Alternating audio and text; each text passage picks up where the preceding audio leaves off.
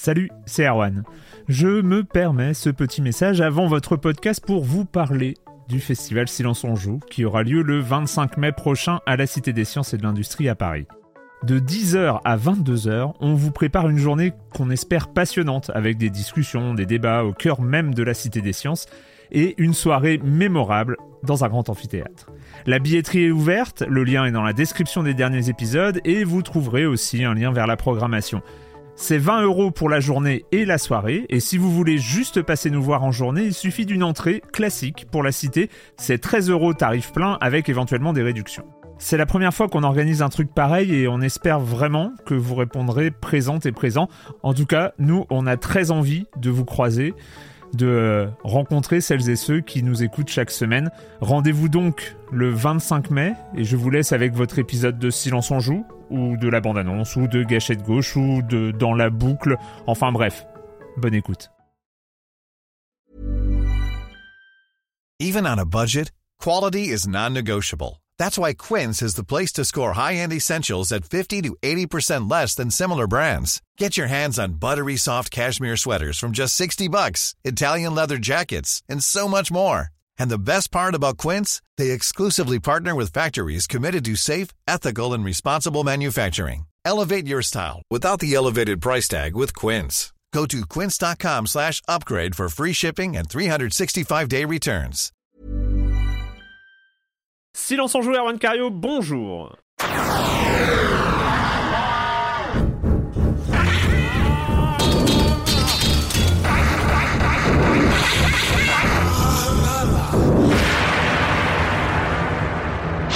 Au programme cette semaine, on va parler de Not for Broadcast qui sort d'Early Access où on en avait parlé dans une version vraiment qui, euh, qui débutait. Donc là, on a la version complète. On va parler aussi du petit phénomène de ces derniers jours Vampire Survivors, de The Longest Road on Earth qui arrive sur PlayStation et on finira par une histoire de photos et d'animaux domestiques, je crois. Ça s'appelle Puperazzi.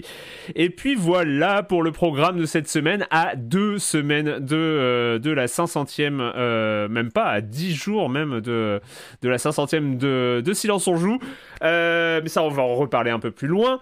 Bref, euh, tout ça, c'est pour le programme. Le reste, vous connaissez la chronique Jeux Société de Jamie Kletzin, le com des com, les news, tout ça, tout ça, tout ça. Et je commence en accueillant trois de mes chroniqueurs favoris. Corentin Benoît Gonin. Comment ça va, Corentin? Bah écoutez, ça va super que peu... j'ai hâte d'être à cette 500ème, ça, ça, ça fait... Ah, bref, j'ai envie d'être devant tout le monde là, ça, ça va être bien. Mais oui, ça va être cool. Euh, Patrick Elio, salut Patrick. Salut Arwan, salut à tous. La forme aussi Ah bah oui, oui toujours. Hein. T'es prêt pour la 500ème Ah bah oui, pareil, j'ai hâte de... Bah ouais, ça va être cool. Ça va être cool de tous se retrouver. Et puis, euh, bon, il y a un beau programme. On a quelques infos, nous, en interne sur le programme, ça va être chouette. Ouais, je, je vais en dire un peu plus. J'ai spoilé un peu. Franchement, les animaux, les animaux sur scène, je sais pas si le, je sais pas si le forum des images va accepter par contre. Des Ah éléphants. non, ils ont déjà dit, ils ont déjà dit OK pour le lion, alors euh, c'est. Ah ok. Bah, j'aurais pas parlé de l'éléphant encore, mais euh, bon, moi je pense Ouais. que ça, ça- ça devrait passer. Et Marius Chapuis, salut Marius. Hello Toi aussi, tout va bien? Bah oui, mieux que toi, écoute. Oui, alors normalement, je ne serais, j'aurais plus le Covid pour la 500e, ce qui est, euh, ce qui est une bonne nouvelle. Hein. Hein, voilà, hein, c'est, c'est, c'est déjà pas. Il faut se concentrer sur les, les, les- choses positives dans la vie. Euh, donc, donc, euh, qu'est-ce que, qu'est-ce que quoi? On va commencer par euh, les news. On va commencer avec toi, Patrick, Ouais. avec Capcom qui a sorti quelques chiffres. Ah bah oui, les chiffres habituels hein, de, de Capcom qui viennent de tomber, alors qui relèvent des neuf premiers mois de son exercice, donc euh, mois d'avril à décembre euh, sur l'année 2021. Et euh, bah, Capcom, tout va très très bien pour eux. Ils font un carton avec des bénéfices records, bénéfices nets. pour tout vous dire, je notais, il y a une news assez complète chez Gamecult Mm. euh, qui, bah, qui, qui pointe tous leurs chiffres, les, les chiffres de vente, euh, le bénéfice net, on a 207 millions d'euros sur donc le, la période 2021, donc d'avril à décembre, par rapport à 136 millions un an avant. Donc vraiment, ils sont sereins chez Capcom, tout se passe très très bien. Euh, en tout cas, ce qui est intéressant, c'est qu'on voit que ça confirme leur, euh, leur stratégie qui est plutôt euh, payante de se de se focaliser sur une poignée de titres. Euh, on sent Mm. que Capcom, là, en ce moment, ils soignent vraiment leur grande franchise historique et ils mettent le paquet dessus. Ils se, dé- comment dire, ils se, ils se perdent plus sur des projets de, de plus petite importance, ce qui est dommage, parce que parfois on peut avoir des pépites aussi sur des, des double A ou des choses comme ça. Non, là, ils vont sur leur grosse licence. Euh, sur les chiffres, ce qui est intéressant, donc sur la période, on apprend qu'ils ont euh, donc vendu 8 millions de Monster Hunter Rise, on en avait parlé il y a quelques mois. Euh, le fameux Resident Evil Village, il a passé les 5 millions 7, ce qui est un, un très bon score. hein. Et puis Monster Hunter euh, Stories 2, Wings of euh, Rin, lui, il a passé les 1 million 400 000 exemplaires. On atteint, donc sur cette période, quand même 25 millions, euh, presque 26 millions de jeux vendus Ouais. depuis ce début de l'année fiscale, soit Alors par 30% contre, de 2000 plus. 2022, ça s'annonce un peu plus tranquille du côté de Capcom. hein. Ils ont... Oui, bah après, il faut voir le, le- les suivis en termes de titres, de catalogue. Ce qui est intéressant, par contre, dans ces chiffres, parce que Capcom, c'est marrant, on parlait d'Activision la semaine dernière, qui est un éditeur historique. Bah, Capcom aussi, ils font un peu partie des, des murs depuis très longtemps. Donc c'est toujours intéressant. J'aime bien toujours un peu regarder comment évolue Capcom. Ils sont assez représentatifs d'une certaine industrie du jeu vidéo euh, japonais. Ce qui est intéressant, ce qui m'a frappé, j'ai même revérifié l'information parce que j'en revenais pas. Sur les 25, plus de 25 millions de jeux vendus, donc sur cette période d'avril euh, à décembre 2021, euh, 72% ont été vendus sous forme dématérialisée en, té- en téléchargement. Ah, ouais. 72%, c'est-à-dire 18 millions, plus de 18 millions de jeux ont été vendus en téléchargement. Waouh, c'est colossal. On- je, je me rappelle qu'on on- souvent on a, on a cité à une époque Electronic Arts hein, qui avait passé voilà, dans, les, dans les, ces chiffres de vente, en, genre même en, en chiffre d'affaires, on cercle l'importance du. Mais là, là, là, sur les volumes, voilà, c'est majeur chez, chez, chez Capcom et c'est assez représentatif vraiment d'une tendance lourde. Voilà, ça fait pas que des heureux, mais voilà, il y a, il y a Ça te rend triste, quelque euh, chose. Patrick? Ça te rend triste? Oui et non, parce que le physique est toujours là, puis on fait son choix au moment de. Mais voilà, c'est dans l'air du temps. Puis bon, on est sur des jeux qui évoluent. Enfin voilà, on va pas refaire tout l'article, mais c'est dans, voilà, c'est dans l'air du temps. En tout cas, chez Capcom, il y a un vrai voyant clair, net, avec ses 72% euh, de, de vente. Mais Alors c'est toujours l'occasion de faire un point. Pour, je pour faire un, un- un point sur les, les licences. Ouais, les licences, justement. Capcom, les licences Capcom, c'est Monster Hunter, Resident Evil et Street Fighter. Enfin, Alors, a- ce que- c'est exactement ça, les trois Street grosses Fighter. franchises. Alors Resident Evil, justement, on a un point sur le, un peu sur le, les parcs euh, installés de jeux. On a passé sur Resident Evil les 123 millions de jeux vendus euh, dans le monde, 123 millions de jeux. Euh, Monster Hunter, on a 70 millions, 78 millions de, de- de jeux vendus, et Street Fighter, c'est 47 millions de jeux vendus avec tout- toutes les versions comprises, etc. Ce qui est intéressant, c'est que ça, y a- le best-seller aujourd'hui, toute machine confondue, c'est Monster Hunter World, qui a 17 millions, je crois, chez eux. Enfin, ça marque aussi le. Voilà. Euh, Resident Evil, c'est le paquebot en termes de volume de vente, tout compris, mais le Monster Hunter World, il a fait un vrai carton. Euh, et puis, il y, a- il y a ces titres qui ont, qui ont vraiment euh, fait comme un électrochoc. Enfin, Resident Evil 7, euh, il a passé les 10 millions de ventes, euh, ce qui est un record au sein de la série Resident Evil. Même si c'est un peu complexe parce que un Resident Evil 5, par exemple, qui a été réédité en version euh, next-gen, ensuite, voilà, il y a des cumuls de, de- de versions. Mais si on prend un Resident Evil 7 qui n'a eu qu'une génération de sortie, on va dire, avec ses plus de 10 millions de ventes, euh, ça reste un record au sein de la série avec cette particularité qu'il s'est encore vendu un million d'exemplaires de RE7 au cours de l'année passée, alors que le jeu, il a 6 ans maintenant. Euh, voilà, c'est que aussi, ça montre que Capcom arrive à imposer des titres comme ça sur la durée, et RE7, ça reste une surprise, parce que c'est quand même Ouais. un jeu assez clivant en termes d'ambiance, hein. Ah, c'est un jeu de niche à la base en termes de- de- d'ambiance, un jeu de genre, et euh, bah, c'est un vrai succès euh, massif euh, vaste. Donc voilà, c'est intéressant de voir toujours un peu ce que donne Capcom, et en tout cas, ça se passe très bien pour eux. Leur stratégie de, voilà, de se recentrer sur leurs gros titres fonctionne.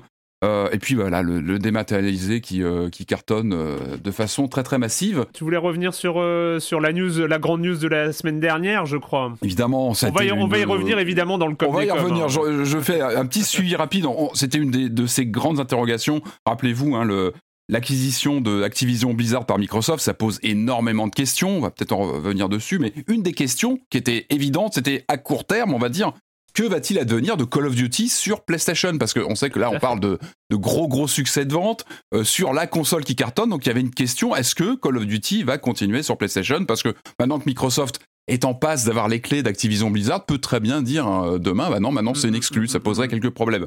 On a appris via Bloomberg, via un- une enquête de bah, toujours Jason Schreier, hein, qui a été fouiné dans les, visiblement dans les contrats euh, qui lient euh, donc Activision Blizzard euh, à PlayStation.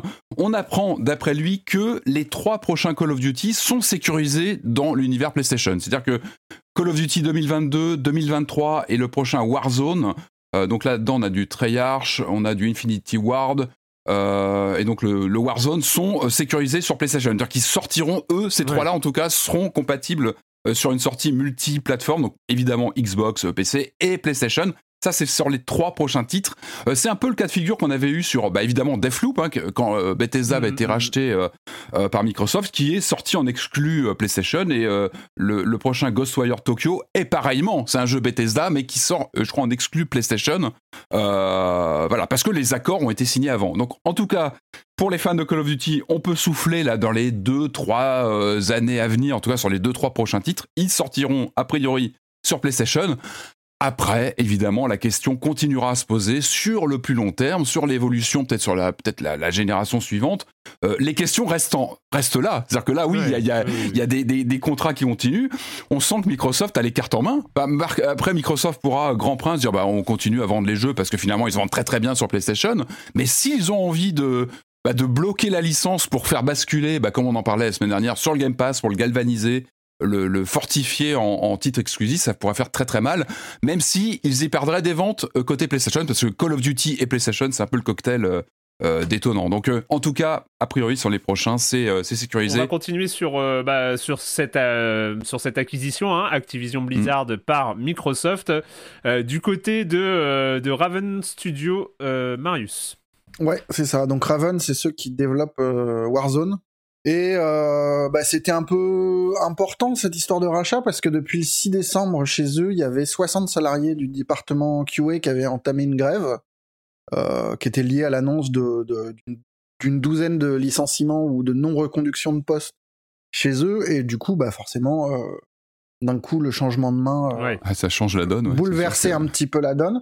Et en fait, pas tellement dans mmh. la mesure où vendredi, donc trois jours après l'annonce du rachat, il y a eu un vote interne chez Raven qui a été écrasant, euh, puisque 78% des salariés ont voté pour la création d'un syndicat qui s'appelle euh, Game Workers Alliance, qui est un nom suffisamment euh, neutre pour être utilisé à l'envie par d'autres studios ouais. qui voudraient qui voudraient se mettre dans leur pas. Et très vite, il y a un représentant du, donc, de ce nouveau syndicat qui a précisé euh, qu'il espérait qu'Activision Blizzard, qui par le passé, euh, disait-il, euh, avait tenté d'étouffer les, les différentes tentatives de représentation des salariés qui avaient pu exister dans, dans la boîte, là, il espérait que Activision reconnaîtrait volontairement et officiellement l'existence du syndicat pour marquer un changement de culture, mm. pour marquer que le truc mm. est vraiment en train d'évoluer. Euh, cette déclaration donc, du syndicat a été tout de suite reprise euh, en écho par le premier syndicat des médias aux États-Unis, qui lui est officiel. Enfin, parce que c'est un peu compliqué aux États-Unis, mais il y a des, des, des, des structures. Enfin, quand on crée un syndicat, il faut des structures euh, établies. Et pour l'instant, si j'ai bien compris, la Game Workers Alliance est liée euh, à la Communication Workers euh, of America. Mais c'est un peu, un un peu la même chose en France. Très hein, installé. Euh, oui, de toute façon, les tu peux pas... des, des, élections professionnelles, euh, il y a des syndicats officiels qui, euh, qui, qui, sont, et puis après on se rallie, euh, les solidaires, CGT, CFDT, mm. et après en fait des syndicats plus indépendants. Le STJV par exemple n'est pas, n'est pas rallié à une autre, à, à, à un autre syndicat, une mais, autre centrale. Mais ça, se, ça, se fait, ça se fait souvent. Ouais. Et la première réponse donc d'Activision, euh, assez vite après euh, la création du syndicat, était euh, un peu une réponse de Normand. C'était nous privilégions le contact direct avec nos employés, mais nous respectons le droit protégé par la loi, c'est bien précisé, euh, de chaque salarié de choisir ou non de rejoindre un syndicat. tu sens que les avocats sont, les avocats sont repassés sur la, sur la mais, déclaration. Mais, mais c'était prudent et c'était pas, Ouais. ils fermaient pas complètement la porte. En Mm. plus, il y avait euh, Phil Spencer qui, euh, dans une interview au Washington Post, disait Oh, moi, vous savez, j'y connais rien au syndicat, je bosse chez Microsoft depuis 33 ans, euh, ça existe pas trop chez nous, mais on va avoir des discussions, je vais me renseigner. Euh, L'idée, c'est d'assurer les bonnes conditions de travail pour tout le monde, et si ça passe par les syndicats, ça passera par les syndicats. Et puis, deuxième message, quelques jours plus tard, mais d'Activision cette fois. Nous n'avons pas trouvé d'accord avec la Game Worker Alliance et surtout avec le Communi- Communication Worker of America, donc le, le vrai syndicat établi euh, et important. Euh, et en gros, euh, blablabla, contact direct avec les employés. Il n'y aura pas de reconnaissance directe officielle volontaire du syndicat par Activision pour l'instant. Mhm. Ce qui n'a pas empêché de façon étonnante, mais en fait c'est pas forcément lié, que, que Raven a annoncé, enfin que les, les employés de Raven ont annoncé la fin de la grève euh, quelques jours plus tard, euh, après que euh, Activision Blizzard euh, leur accorde un rapprochement du QA avec les autres parties du studio. Parce qu'en l'occurrence, Ouais. les mecs se plaignaient d'être complètement coupés du reste du monde, Mm, mm, mm. euh, en plus d'être sous-staffés, sous-payés. Et, et là, il y avait l'assurance que ce serait un vrai service dans, intégré dans le, dans le studio.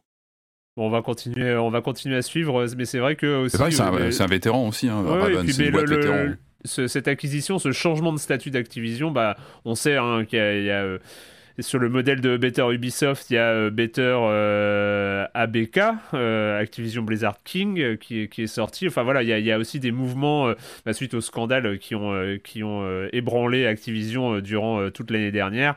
Il y, a eu, il y a eu des mobilisations du côté des salariés et qui- forcément. ça- Ce- qui est sûr comme ça, moi, je- ça cadre pas avec l'image de Microsoft. hein. C'est vrai que toutes ces, euh, Mm. toutes ces, ces vagues de, de scandales qu'on a eu autour d'Activision, ça, ça cadre pas avec l'image Microsoft. Donc je pense que ça, il- il- Bah, ça cadre pas non plus avec les déclarations de Phil Spencer qu'on avait eu fin novembre. c'est pour ça que je pense ils que sont quelque part obligés de prendre en compte, d'au moins faire mine d'écouter Mm. ouais, bien ce que sûr. demandent les, les salariés. Tout à fait. Mm. Euh, on va continuer avec toi, euh, Marius, parce qu'il y a euh, quelques chiffres Steam qui sont sortis sur, sur l'année 2021. Ouais, un rapport de Video Game Insight qui, qui donne des chiffres, ce qui est, toujours intéressant. Le truc le plus marrant, c'est de voir que bah, la production de jeux n'en finit pas d'exploser. On est passé en gros de 6500 publications sur Steam en 2017 à 10 000 en 2020 et 11 700 cette- euh, l'année dernière. C'est quand même Ah, pas mal. Quand tu regardes, c'est quasiment un doublement entre 2017 et, euh, et 2021. Euh, le rapport explique que c'est quand même une explosion du nombre de jeux indés, que 95% sont des Ouais. indés, et que même plus que des indés, il y a énormément de shovelware et de, et de, de jeux hobby qui sont vraiment faits par une personne dans leur coin, euh, Mhm. et que 27% donc, de ces euh, 11 700 jeux ont vendu moins de 100 unités. Donc c'est vraiment des petites choses perdues euh, dans les larmes de Steam. Et à l'inverse, il y a seulement 8% de ces jeux qui dépassent le seuil de, de 10 000 ventes. Ouais. quand même d'un coup, là, on, on réduit un peu le spectre. Mm. Euh, on apprend aussi que globalement, il y a 200 euh, doubles ou triple A euh, qui sortent sur Steam tous les ans. Que le chiffre a un peu évolué avec le Covid, qui a d'abord eu un pic au moment du début du Covid, qui a été ensuite euh, lissé parce qu'il y a eu des retards, des, Ouais. des choses comme ça, et que c'est retombé, et que là, on arrive, on devrait arriver à un niveau à peu près similaire au trimestre euh, avant, euh, avant pandémie. Et voilà, c'était les trucs les plus intéressants de- du, du rapport, c'est ça. Euh, Il y a aussi une histoire de... mais mais c'est toujours dans la même logique de- de- d'explosion du nombre de shovelware, de- vraiment de petits trucs. C'est que si on regarde le, le total de jeux, la part des jeux publiés sans, sans éditeur tiers euh, décline. Enfin, le, le- le nombre de, de- de- de jeux euh, ayant recours à un éditeur, à un éditeur tiers euh, grossit globalement, mais que si on regarde que les jeux qui ont vendu plus de 500 copies, le truc reste stable. Donc il y a vraiment un déséquilibre. Il y a de plus en plus de petits jeux. C'est Ouais. de plus en plus facile de mettre son jeu sur Steam et d'y aller, mais que globalement, le fond de sauce change pas tellement. Quoi. D'accord. Euh, juste pour terminer sur Steam, on a eu des nouvelles, euh, mais euh, ça va être très rapide, hein, mais de ce, cette machine Steam. Marius Non, c'est pas Ah non, toi? Moi je suis. Non, c'est pas moi. Bon, le Steam Deck sort le 25 février, ça vient d'être annoncé. Euh, on verra si on a l'occasion de mettre la main dessus et de en parler plus précisément de cette, euh, de cette Switch PC. hein. On, va, on va appeler ça comme ça. On a un prix de Euh, vente. de toute façon- on a un prix de vente. Je- je sais Il y en a trois. vente. Il y en a trois, je crois. C'est euh, ouais, je les, ai, je les ai sous les yeux. T'as trois modèles. T'as 64 Go qui est à 419. Ouais. Donc ça c'est vraiment l'entrée de gamme. T'as un truc middle qui est à 256 Go à 550 balles et Mhm. euh, 679 pour la 512 Go quand même. Ouais, bon. Quand quand t'arrives à 700 euros, ça commence à. Oui, ça, ça pique. Ça pique un Ça pique peu. un peu, ouais. Bref, le, le- le- la Steam Deck, on verra, on, on verra ce qu'on pourra en dire à sa sortie. C'est pas évident qu'on réussisse à mettre la main dessus. On vous prévient. Sachant que le 25 février, j'imagine que c'est les gens qui ont précommandé qui l'auront à cette date-là. Exactement. Il y a peu de chances que ça soit dans le commerce, quoi. Oui, oui, oui, oui, tout à fait.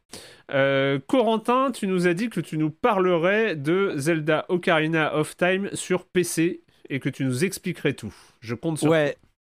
fait, donc faut comprendre hein, avant chaque émission, juste avant l'enregistrement, Erwan nous demande euh, de quelle news on va parler, tout ça. euh, voilà. Et quand j'ai essayé d'expliquer très rapidement à Erwan et aux autres chroniqueurs ce, que je, de, ce dont je voulais parler, mais alors j'ai jamais vu des yeux de Merlan Free aussi ronds, hein, il faut, faut bien comprendre. Oh là Et donc- Non, non, non, mais c'est pas si compliqué. Et donc j'ai dit, Non, vous comprendrez déjà parlé en plus. Oui, j'en ai déjà parlé plusieurs fois, euh, que ça soit par écrit ou pour d'autres jeux comme Mario 64. Donc en gros, ce qui s'est passé, c'est qu'en novembre dernier, euh, il y a une équipe, la Zelda Reverse Engineering Team, qui ont annoncé en fait qu'ils avaient terminé de décompiler Zelda Ocarina of Time en euh, langage, euh, comme on dit, euh, parsable ou analysable, c'est-à-dire en langage qu'un humain peut lire et comprendre. En gros, ils ont recréé un code source pour Zelda. Et ça, c'est super chouette parce que ça veut dire que, et c'est là où on arrive à l'actu, une autre équipe, en l'occurrence de Arbor Masters, c'est comme ça qu'ils se font appeler, euh, ont annoncé que d'ici fin février, ils allaient sortir le premier port PC depuis ce code source. Ils allaient faire un exécutable en gros, hein, ou en tout cas de quoi fabriquer cet exécutable pour Zelda Ocarina of Time.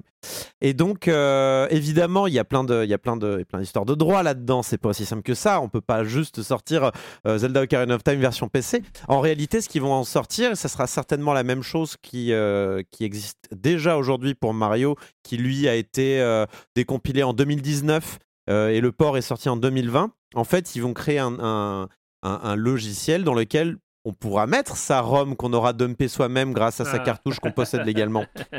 Pour ensuite l'utiliser sur PC. Euh, en gros, il va récupérer tous les assets de la, de la ROM qu'on aura Hmm. obtenu légalement.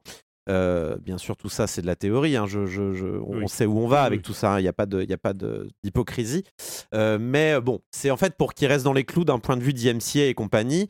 Euh, ils peuvent pas simplement balancer un exécutable de Zelda Ocarina of Time avec les musiques, avec les graphismes, avec les assets, tout ça. Parce que ça, pour le coup, ça tombe sous le coup du copyright et donc ça, on peut on peut pas mettre, on peut pas héberger ça.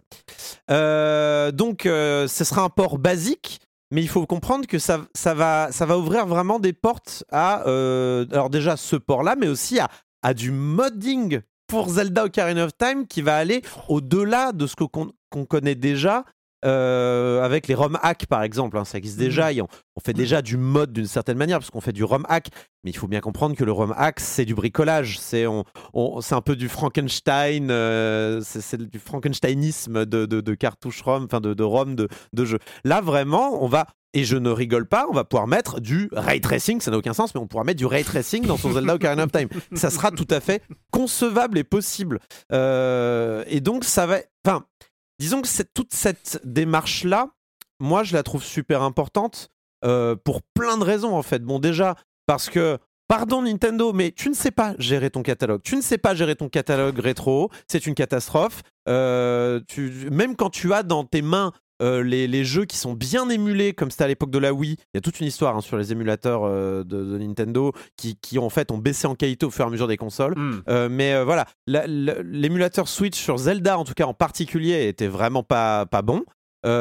Là, en gros, je crois qu'on peut pas rêver de plus belle manière de préserver le jeu vidéo que de refoutre un putain de code source sur Internet et de, de dire bon bah maintenant euh, c'est du C a priori euh, on pourra toujours le lire quoi on pourra toujours le, en faire quelque chose ou en tout cas euh, faudrait vraiment une catastrophe nucléaire ou qu'on change complètement de paradigme de code pour qu'on ne Mm. puisse plus euh, gérer euh, Zelda Ocarina of Time mais aussi euh, voilà on enfin Tu veux dire qu'en cas de catastrophe quoi. nucléaire, on aurait pu accès à Zelda euh, Non, arrête. Bah, c'est pas possible.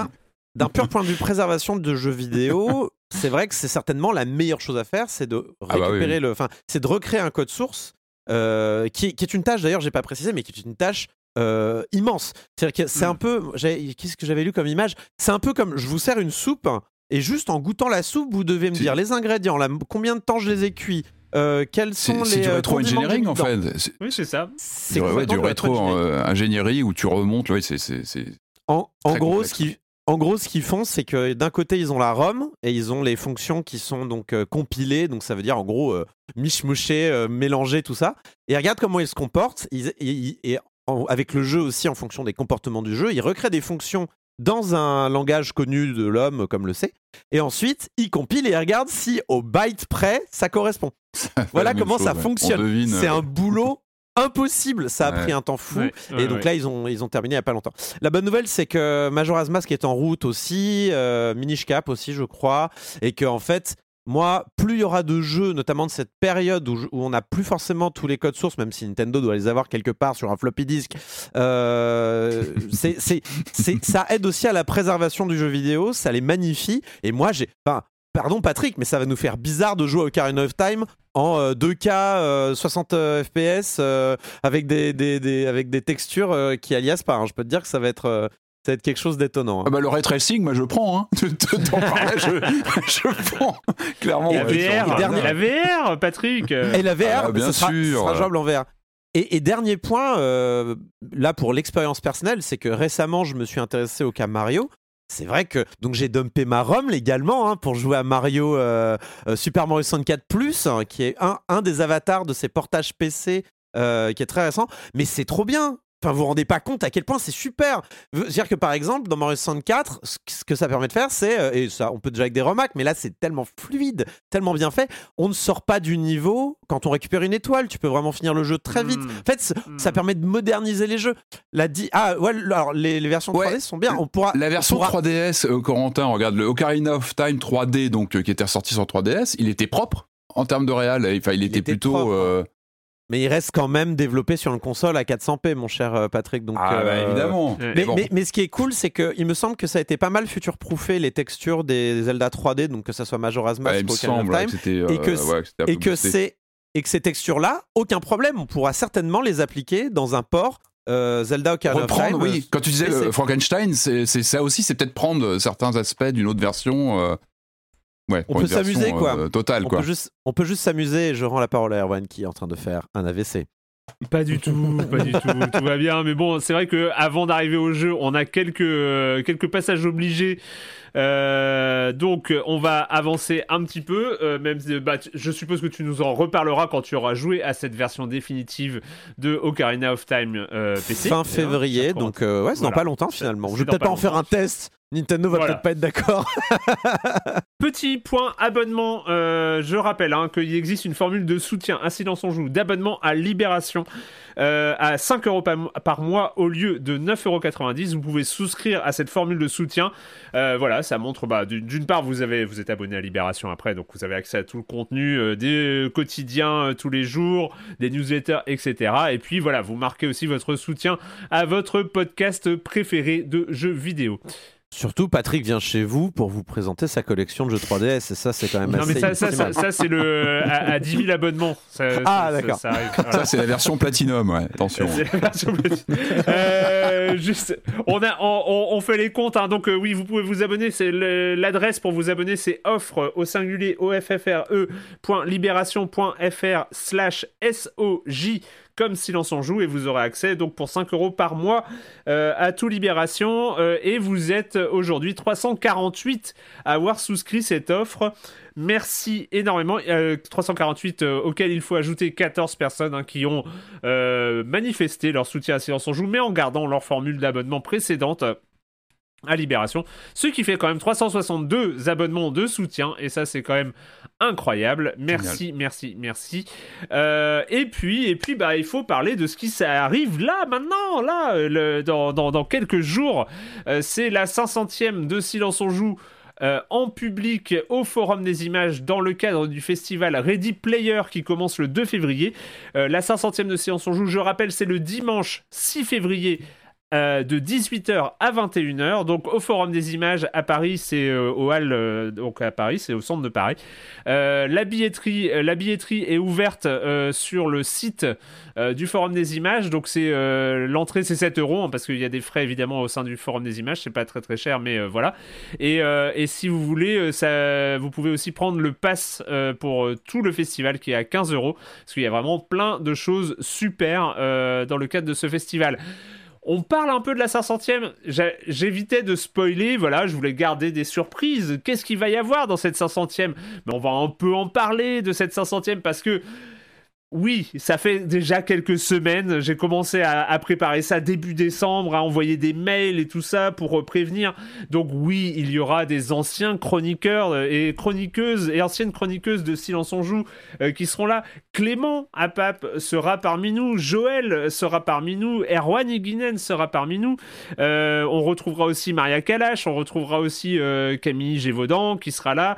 et puis et évidemment toute l'équipe actuelle de, de Silence joue. Qui j'ai oublié? Ben, J'ai oublié évidemment un des piliers des débuts, des, des, des combien des, euh, des dix premières années de, Silence on Joue? Un des piliers des dix premières années, c'est qui? C'est Monsieur Fall, évidemment. Monsieur Fall sera là parmi nous euh, pendant, euh, pendant cette 500e. Et ça, c'est incroyable. J'étais tellement content quand il a accepté de venir. Donc, euh, donc voilà, et il va y avoir quand même, normalement, si tout se passe bien, euh, un, exercice en duo entre Jérémy Kletskin et Monsieur Fall. Moi, je suis à peu près aussi impatient que vous euh, d'écouter ça. je sais Qui pas. parle le plus vite Oui, non, mais c'est ça, ça, va être. Hein c'est ça la question. C'est Fall. Hein. Il n'y a pas de. je pense que c'est Fall. mais non, non, mais enfin voilà, c'est. et puis, et puis, et puis voilà. En on pouvait pas faire, euh, je pense que c'était compliqué de faire cet événement, cette 500e de Science on Joue, sans un invité euh, de marque euh, qui représente un peu l'histoire du jeu vidéo. et c'est un invité qui n'est encore jamais venu dans Silence on Joue. Mhm. en 500 épisodes, il avait jamais encore mis les pieds dans Silence on Joue.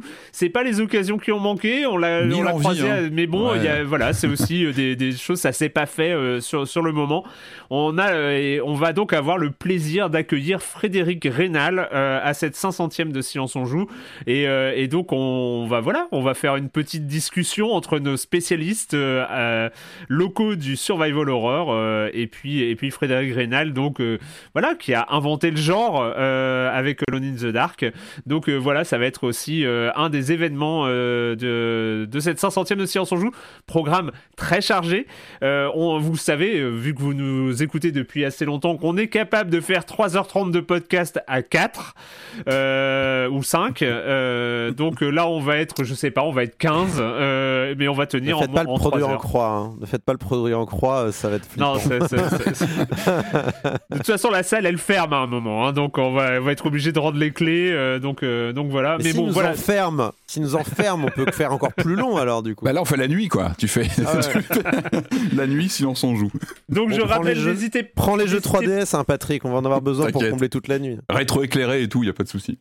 N'hésitez pas euh, donc à, prendre votre place hein, sur le, site du forum des images si vous comptez venir. Euh, bah, vu les conditions sanitaires, forcément, euh, bah, les gens hésitent et tout, donc bah, essayez de voir. Il y aura sans doute peut-être encore des places au dernier moment. Enfin voilà, surtout n'hésitez pas à passer nous voir, ça nous fera hyper plaisir. quoi d'autre? Qu'est-ce que et je au, et au pire du pire, c'est rediffusé. Ah mais voilà, je savais qu'il restait un truc à, dire. Merci Corentin. C'est le, détail. Euh, la 500e sera rediffusée en direct euh, sur les internets, sera rediffusée sur YouTube, sera rediffusée sur la toute nouvelle chaîne Twitch du Forum des Images qu'ils vont créer. Hein. Elle n'existe pas encore, mais elle sera, forcément créée. Euh, et je pense que c'est en tout cas, c'est ils essayent de caler le truc. Ce sera aussi rediffusé sur la chaîne YouTube euh, de, euh, de Libération et peut-être sur la chaîne YouTube de Silence on joue pour le coup, hein, je sais pas. Vraiment, les, la diffusion multicanaux, je sais pas. Enfin, de toute façon, ce sera diffusé, euh, ce sera diffusé en direct et puis on vous donnera forcément l'adresse de diffusion sur le compte Twitter de Silence on joue le jour même. Mais vous pourrez pas vous faire dédicacer votre exemplaire de Quake par Patrick si vous amenez votre exemplaire de Quake euh, à la 500e, hein, peut-être que. c'est jamais. Ah, ça peut J'ai rien fait dessus, malheureusement. je ne suis qu'un humble. Euh, un humble joueur, hein, j'ai pas de. une version physique d'ailleurs, euh, ouais, pas facile, hein, la version PC d'époque. pas qu'un joueur, difficile à trouver. Tu es un promoteur des plus actifs de Quake. Le lobby, le lobby Quake, c'est clair. On passe sur le com des com quand même de la semaine dernière. Évidemment, hein, beaucoup, beaucoup de commentaires sur euh, l'acquisition d'Activision Blizzard par Microsoft. J'en ai mm. sélectionné quelques-uns. Je commence par euh, un, correctif euh, parce que je sais pas pourquoi. C'était pas prévu, mais j'ai parlé de Bungie la semaine dernière sans me rendre compte que Bungie, eh ben, était partie d'Activision il y a, il y a déjà trois ans, hein, en 2019, un peu, un peu plus de deux ans, et que aujourd'hui Destiny et Destiny 2 sont auto-édité hein, ah par Bungie et euh, Activision n'a plus du tout de lien avec Bungie. Donc euh, voilà, petite. Euh, c'est vrai que j'avais tiqué sous ma douche. J'avais tiqué sous ma douche. Il me semble qu'ils sont indépendants. Voilà. ce qui est dommage, hein, parce que ça aurait pu être une carte supplémentaire Bungie. Dommage. ça aurait coûté quelques milliards en plus. c'est ça. Oui, oui, pour on en est. Après, tu, tu, regardes plus, tu regardes plus hein, quand tu fais ton chèque. Il y a Ominae qui dit Je comprends le questionnement sur la pertinence d'achat d'une boîte qui n'est plus à la pointe en termes de créativité, mais je trouve que ça rentre totalement dans la politique entamée par Microsoft avec le Game Pass. Spencer parle depuis deux ou trois ans d'ouvrir le jeu vidéo à tout le monde au travers d'un abonnement avec une série S à bas prix et le choix de garder le, du cross-gen. Call of Duty, c'est euh, probablement le nom le plus connu du jeu vidéo avec FIFA mm. ou Fortnite. Avec mm. ce rachat, on s'adresse aux joueurs occasionnels qui restent sur les mêmes titres au fil des années. La personne qui n'a pas acheté de nouvelles consoles et qui se tâte pour euh, qui se tâte et qui voit que son Call of sera accessible à 10 balles avec une avec euh, plein de jeux gratuits à côté, ça pèse dans la balance. J'imagine que le but à terme est d'atteindre une masse critique du Game Pass pour devenir incontournable. S'il monte à 50 millions d'abonnés, tout le monde voudra, devra y être, joueur comme développeur. Euh, je, je ne pouvais pas, je ne pouvais pas passer au-delà de ce, par-delà ce commentaire bah, d'un auditeur devenu chroniqueur depuis, mais il continue à participer au forum. Donc c'est Jérémy, hein, Jérémy qui euh, dit dans, euh, dans, dans, le Discord euh, de Science on Joue, Microsoft va évidemment tout passer en exclusif à terme. Donc on ne dépense pas autant d'argent pour un deal commercial, c'est purement du positionnement stratégique. Call of sur PlayStation ne rapporte pas des milliards. Ils vont s'asseoir sur ces revenus et mettre la pression sur Sony pour intégrer le Game Pass. Sony va devenir pour Microsoft ce que Samsung est devenu pour Google. Le modèle euh, de Microsoft a toujours été basé sur les services et le software et de, transformer le hardware en commodité. Ils ne veulent pas faire du hardware sur la longueur. Netflix ne possède pas les studios d'enregistrement des séries ne salarie pas l'intégralité des employés qui produisent les films et les séries. L'industrie du jeu vidéo est structurée différemment. Elle est bien plus centralisée et Microsoft a décidé de la prendre d'assaut. Donc euh, pour lui, euh, pour Jérémy, le Game Pass va atterrir sur PlayStation à terme. Hein c'est la, c'est la théorie d'un très bon article opinion de, d'IGN qui, qui, dit exactement ça, c'est-à-dire que ça va devenir une guerre des services en fait et pas une guerre de... Enfin, il, vise au-delà quoi. Et ouais, que mm. Microsoft en fait va se positionner même contre Netflix, PlayStation et Nintendo, c'est même plus leur problème en fait à Microsoft. Ils sont au-delà de ça maintenant. Ouais, ils visent, c'est quoi C'est les 180 millions de, d'abonnés Netflix, je crois, dans le monde, on est dans des chiffres comme ça, voire plus même maintenant. Oui, ils visent ce genre de volume, quoi. Pour le coup, Phil Spencer, il a dit que le, le hardware était moins un enjeu aujourd'hui pour Microsoft et que Game Pass était une marque qui était appelée à, rayonner partout et, euh, et à être au-delà d'une simple question de console quoi. on le voyait, c'était au dernier E3, hein, tu voyais que Game Pass, c'était le truc qui ressortait à chaque présentation de jeu, plus que le logo d'une console ou d'une autre. C'était Day, euh, Day, One, sur le Game Pass, c'est euh, voilà, c'est. Peu importe la console, en plus maintenant, en plus t'as le cloud, donc même si t'as une ancienne Xbox, bah tu peux avoir des services de toute façon performants, donc euh, oui le hardware passe au, second plan quelque part.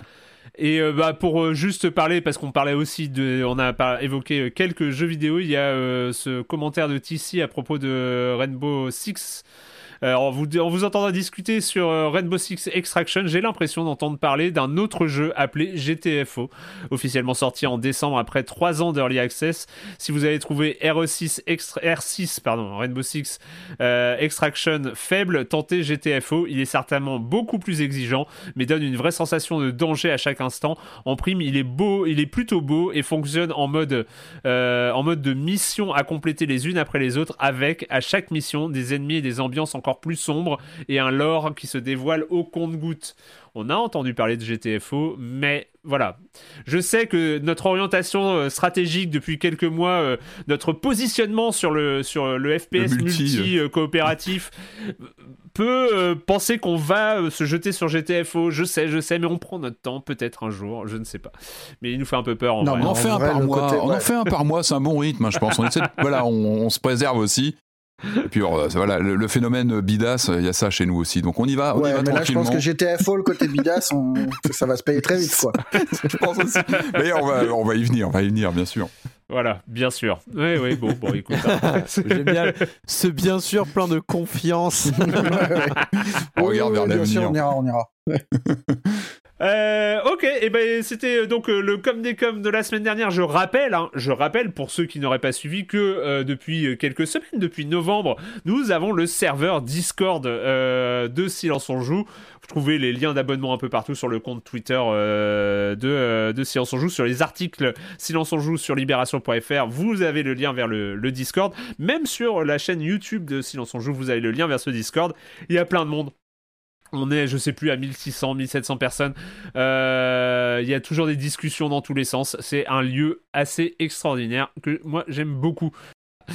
Euh, on va parler des jeux vidéo. On va parler maintenant de jeux vidéo. On va commencer par. euh, J'avais appelé ça un petit phénomène de la, semaine. C'est que beaucoup de gens, que notamment sur Twitch, hein, c'est un jeu qui est très streamable, ont, un- peu sombré dans ce jeu. Pourquoi On va en parler. Euh, en tout cas, il n'y a pas que les streamers parce qu'il est aussi très accessible. Donc c'est vrai que ça, il y a aussi un côté achat compulsif euh, quand on voit quelqu'un y jouer. En tout cas, moi, ça a été euh, l'effet radical. Il est à 2,39€ sur Steam. Je donne le prix avant de donner le nom du jeu. On va parler de Vampire Survivors.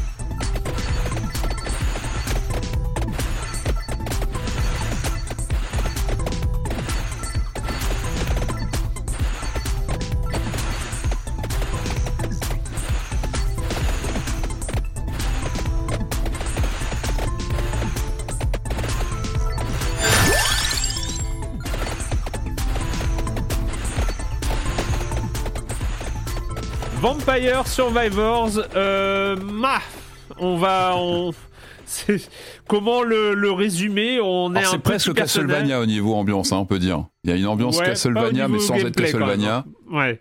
Bah Patrick, explique-nous euh, Vampire Survivors.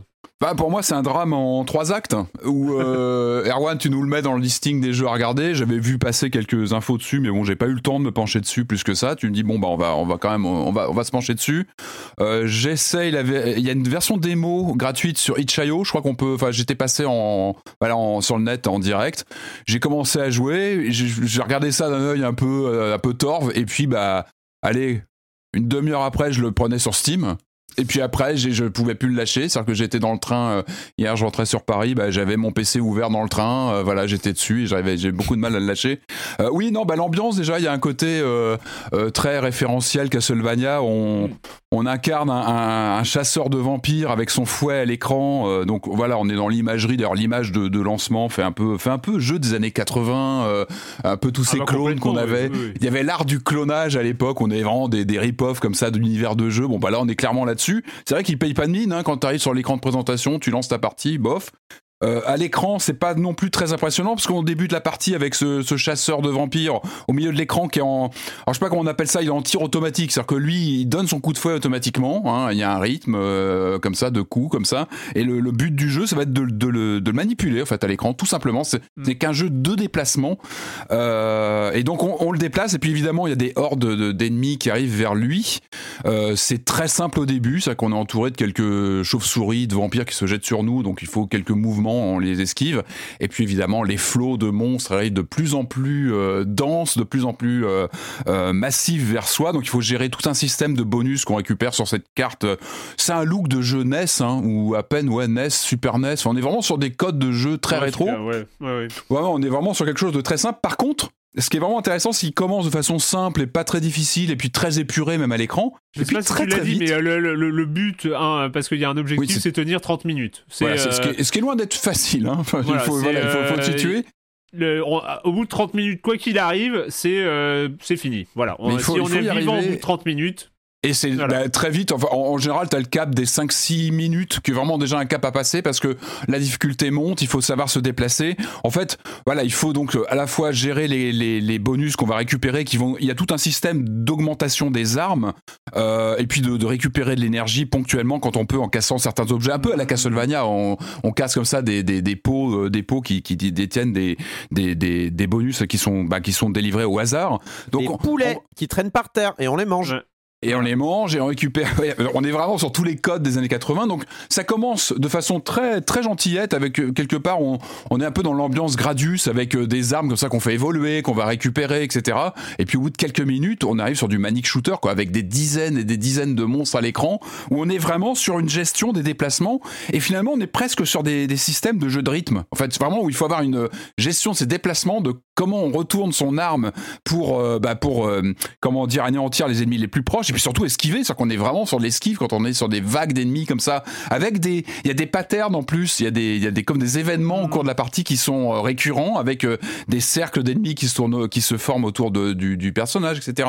Moi, c'est marrant, c'est que j'ai retrouvé presque, je vous parlais de Serious Sam il y a quelques semaines, j'ai retrouvé un peu ces mécaniques euh, d'esquivement, de repli, de tirer, enfin de, de savoir se gérer comme ça des masses et puis de, le jeu monstres. totalement décérébré aussi. Hein, Et puis, le alors, lien avec. Serious Sam, c'est ça. Hein, c'est on on en est- fait, on est quand même sur le est niveau sur de- Sam, mais on, on est sur le niveau zéro de l'intellect euh, du gameplay quoi. Enfin c'est. Oui, mais en même temps, on est sur un truc de très instinctif. Pour moi, il y a presque quelque chose, j'ai ressenti quelque chose un peu à la Tetris, où tu joues, et en même temps, en tout cas, avant d'arriver sur des niveaux plus, plus élevés, tu peux presque penser à autre chose. Et puis très vite, le jeu commence à te récupérer, à te rattraper, parce que il faut se, il y a vraiment un crescendo dans la difficulté, trouves, puis dans le... Alors moi c'est marrant parce que moi j'ai je te donnerai la parole après Corentin, mais euh, il y, a, un truc qui m'a un peu euh, un, peu interrogé euh, sur dans ce que tu as dit, c'est que j'ai trouvé. Alors moi, moi, il m'a amusé. hein. Enfin, je, je veux pas Mm. euh, non plus euh, assassiner le jeu parce que j'ai trouvé ça très drôle. Je me suis vraiment poilé euh, parce que c'est vrai que t'as un nombre d'a- un nombre de- d'ennemis totalement ridicule à l'écran. T'as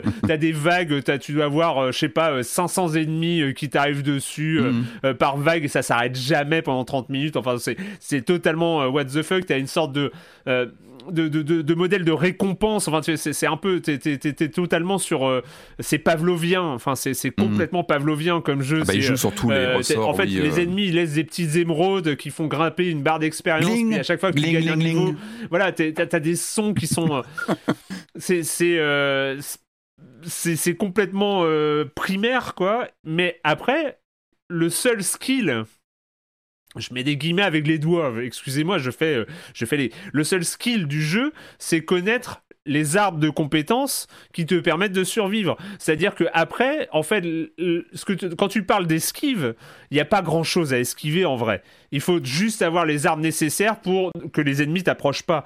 Euh, sachant que tu as des armes, en fait, grosso modo, tu as trois types d'armes. Tu as les armes Mm. directionnelles, où tu choisis à peu près là où tu vas les lancer. Tu as les armes qui tirent random euh, autour de toi. Et puis tu as, les, t'as les armes qui euh, nettoient un peu la zone au- autour de toi. Euh, et après, en fait, il faut choisir des combinaisons d'armes, euh, Mhm. connaître un peu les, les, les, euh, les, les- les modèles d'augmentation pour euh, les, pouvoir les augmenter au max. Avec de c'est-à-dire, en l'argent fait, qu'on euh, oui, débloque Grosso modo, t'as des une, arme qui est très appréciée, hein, qui est la Bible, qui euh, te tourne autour et donc qui permet, qui permet d'éviter euh, que euh, les, les, les, les monstres te, euh, t'atteignent. Et en fait, il y a il faut euh, l'augmenter avec une autre compétence qui s'appelle Spellbinder, je sais pas euh, c'est quoi la traduction, mais euh, et ça permet de faire la Bible à max qui, euh, qui fait une sorte de, halo de protection autour de ton personnage euh, machin. Et, et c'est vrai qu'à partir de là, l'esquive, elle compte plus. C'est-à-dire que de toute façon, au bout de 15 minutes, tu n'as plus de champ d'esquive. Parce que t'as plus rien à esquiver, Mhm. parce que t'as t'as des monstres qui sont tout autour de toi. Non, euh, surtout le personnage, aux 15 est, minutes, le hein. personnage est extrêmement lent aussi, faut le dire. Voilà. Donc, euh, bref, euh, c'est c'est très drôle, mais euh, en termes de skill, on est euh, on n'est pas sur de la voilà, c'est euh, on est sur du jeu récompense en fait. On est vraiment sur du jeu qui va nous donner des petites friandises tout le temps pour qu'on continue à jouer. Je sais pas ce que t'en penses, Patrick. Oui, bien sûr. Oui, puis même au niveau sonore. Enfin, moi, j'avais l'impression des, des fois de jouer à un jeu de flipper, quoi, d'être sur un flipper avec des, des clinquements, euh, Ouais. toutes, ces, toutes ces pièces qu'on récupère, etc. Non, mais j'avais, j'ai vraiment ressenti un peu ce flow. C'est aussi ce qui m'a accroché. C'est ce qui m'a donné envie de le relancer. Ah oui.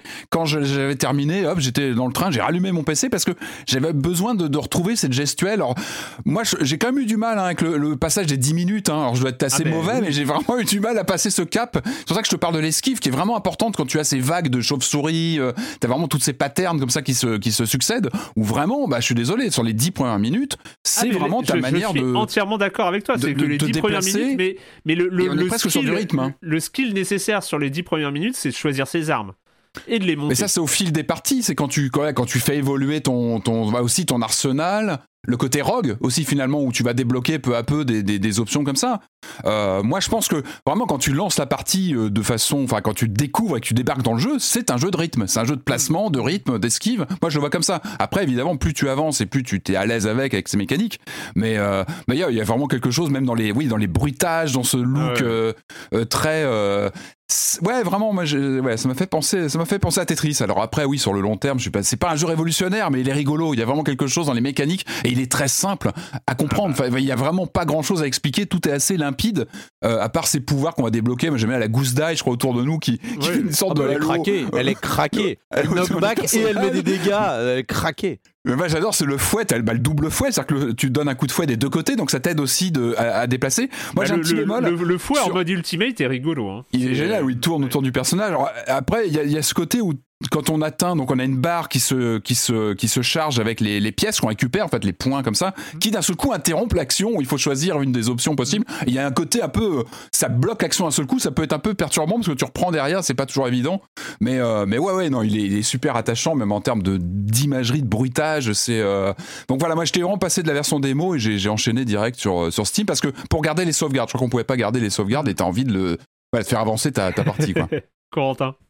Non, mais t'as tout dit, Erwan. C'est que quand, quand, quand j'ai parlé à un ami qui avait essayé le jeu, ah tiens, il faut que j'essaye Vampire Survivor pour, pour l'émission et tout ça, et il m'a dit, ah oui, c'est du sucre, sous-entendu, c'est de la coke.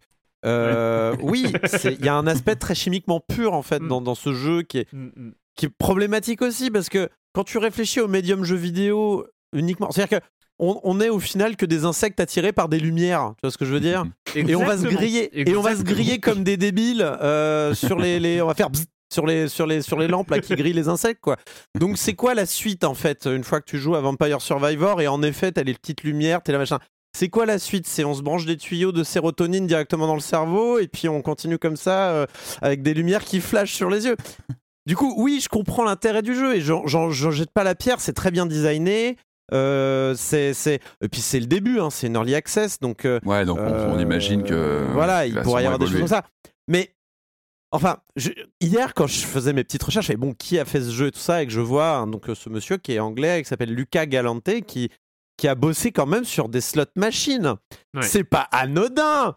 c'est pas anodin. Il Allez connaît, sur son il, il connaît les manivelles, quoi. Il connaît voilà, les- il connaît, exactement. Ouais, il connaît Les bon, ouais, il connaît les Allez. leviers. Bonne, bonne vanne, bonne vanne. bonne Mais là, vanne. oui, mais attention, là, on n'est pas sur, voilà, on n'est pas sur de l'argent. Tu remets pas de, de, de, de Mais non. crédit réel. Tu Alors. remets pas de la thune dedans pour faire avancer le jeu. Après, c'est plus sur les, c'est- voilà, le. c'est pour ça qu'encore une fois, je jette pas la pierre au jeu. Je pense pas que ce soit Mm. cynique. Je pense que le mec a voulu vraiment faire un shot d'endorphine, de ce que tu veux dans le cerveau des gens, grâce à un jeu vidéo.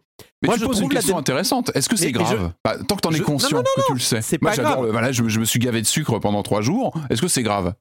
C'est pas, c'est pas grave, mais je, trouve que c'est très vain comme démarche. Enfin, il y, a- il y a une vacuité là-dedans qui. Et, et alors, et, et encore une fois, je, veux- je veux pas jeter la pierre à ceux qui aiment ça et ça. C'est c'est juste que moi, ça me touche pas. C'est vrai que tu parles d'esquive, tu parles de Dan Maku, enfin, tu parles de, de comment on appelle ça, de manic shooter.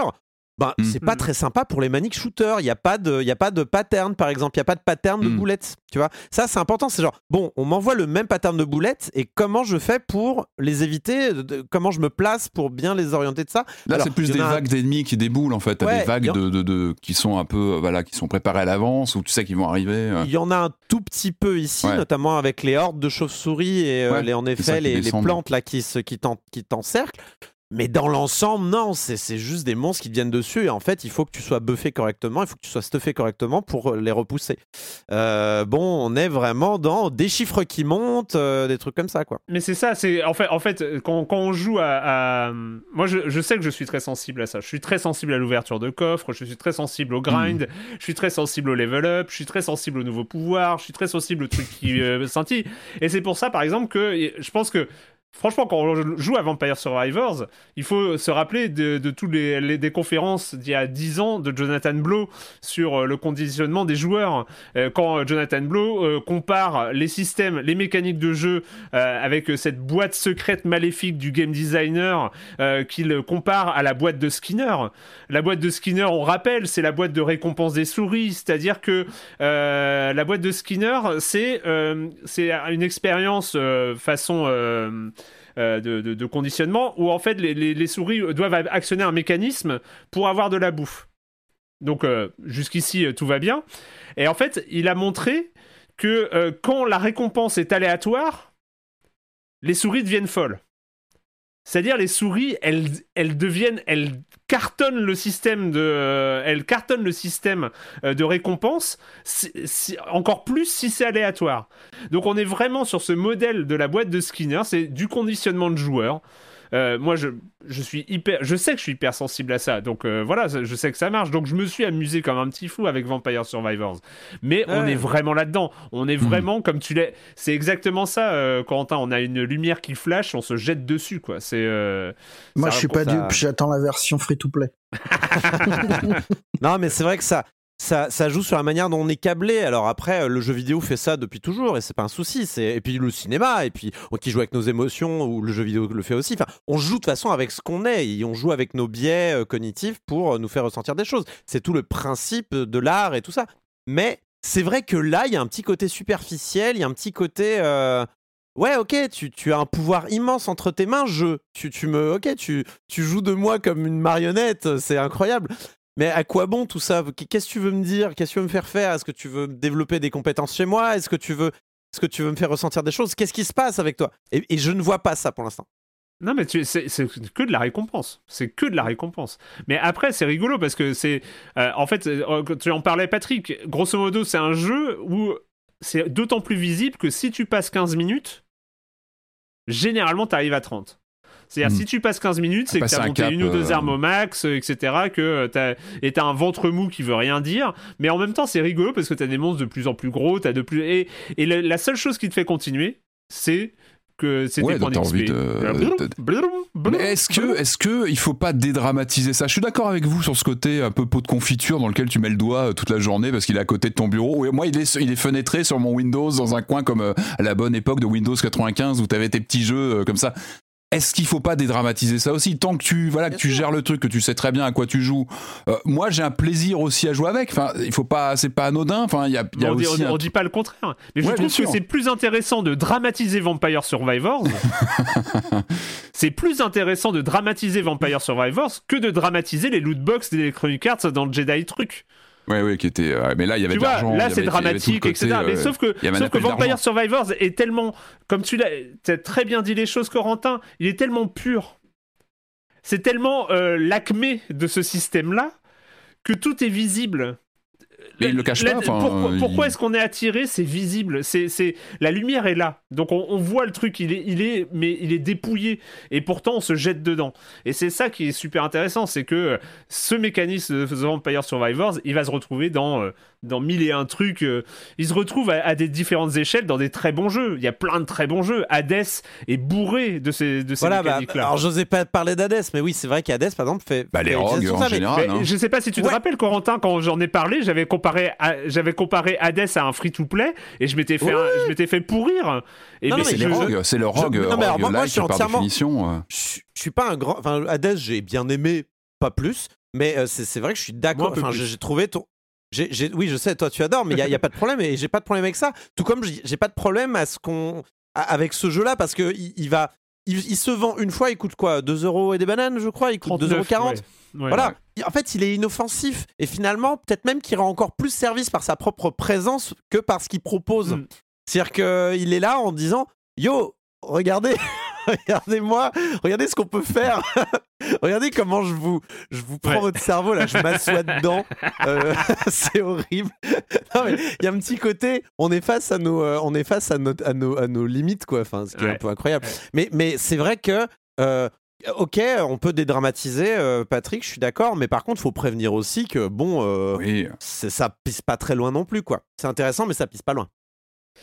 Mais je trouve, du coup, rien que pour les questions qu'il pose, et je trouve qu'il y a un côté. euh, voilà. Je pense que si les joueurs euh, qui sont tombés dedans, se, rien que se posent la question pourquoi, je trouve que ça permet aussi d'avoir une réflexion sur ses propres pratiques. Il y y a autre Mm. chose, c'est que je pense que cet aspect un petit peu, euh, on va dire, euh, addictif, il se retranscrit, y compris en stream, et que c'est pour ça que ce jeu, il a explosé d'un coup, Ouais. parce que euh, c'est- c'est c'est vraiment le même dans, une partie, dans- dans sa définition. C'est le même euh, dans sa Mm. définition large, euh, c'est-à-dire euh, ce- cet objet culturel qui se transmet d'individu en individu. euh, et qui, qui vraiment voilà il y a plein de gens qui vont acheter ce jeu parce qu'en plus il coûte pas très cher et tout ça Ouais. euh, c'est ce jeu, il est apparu de nulle part.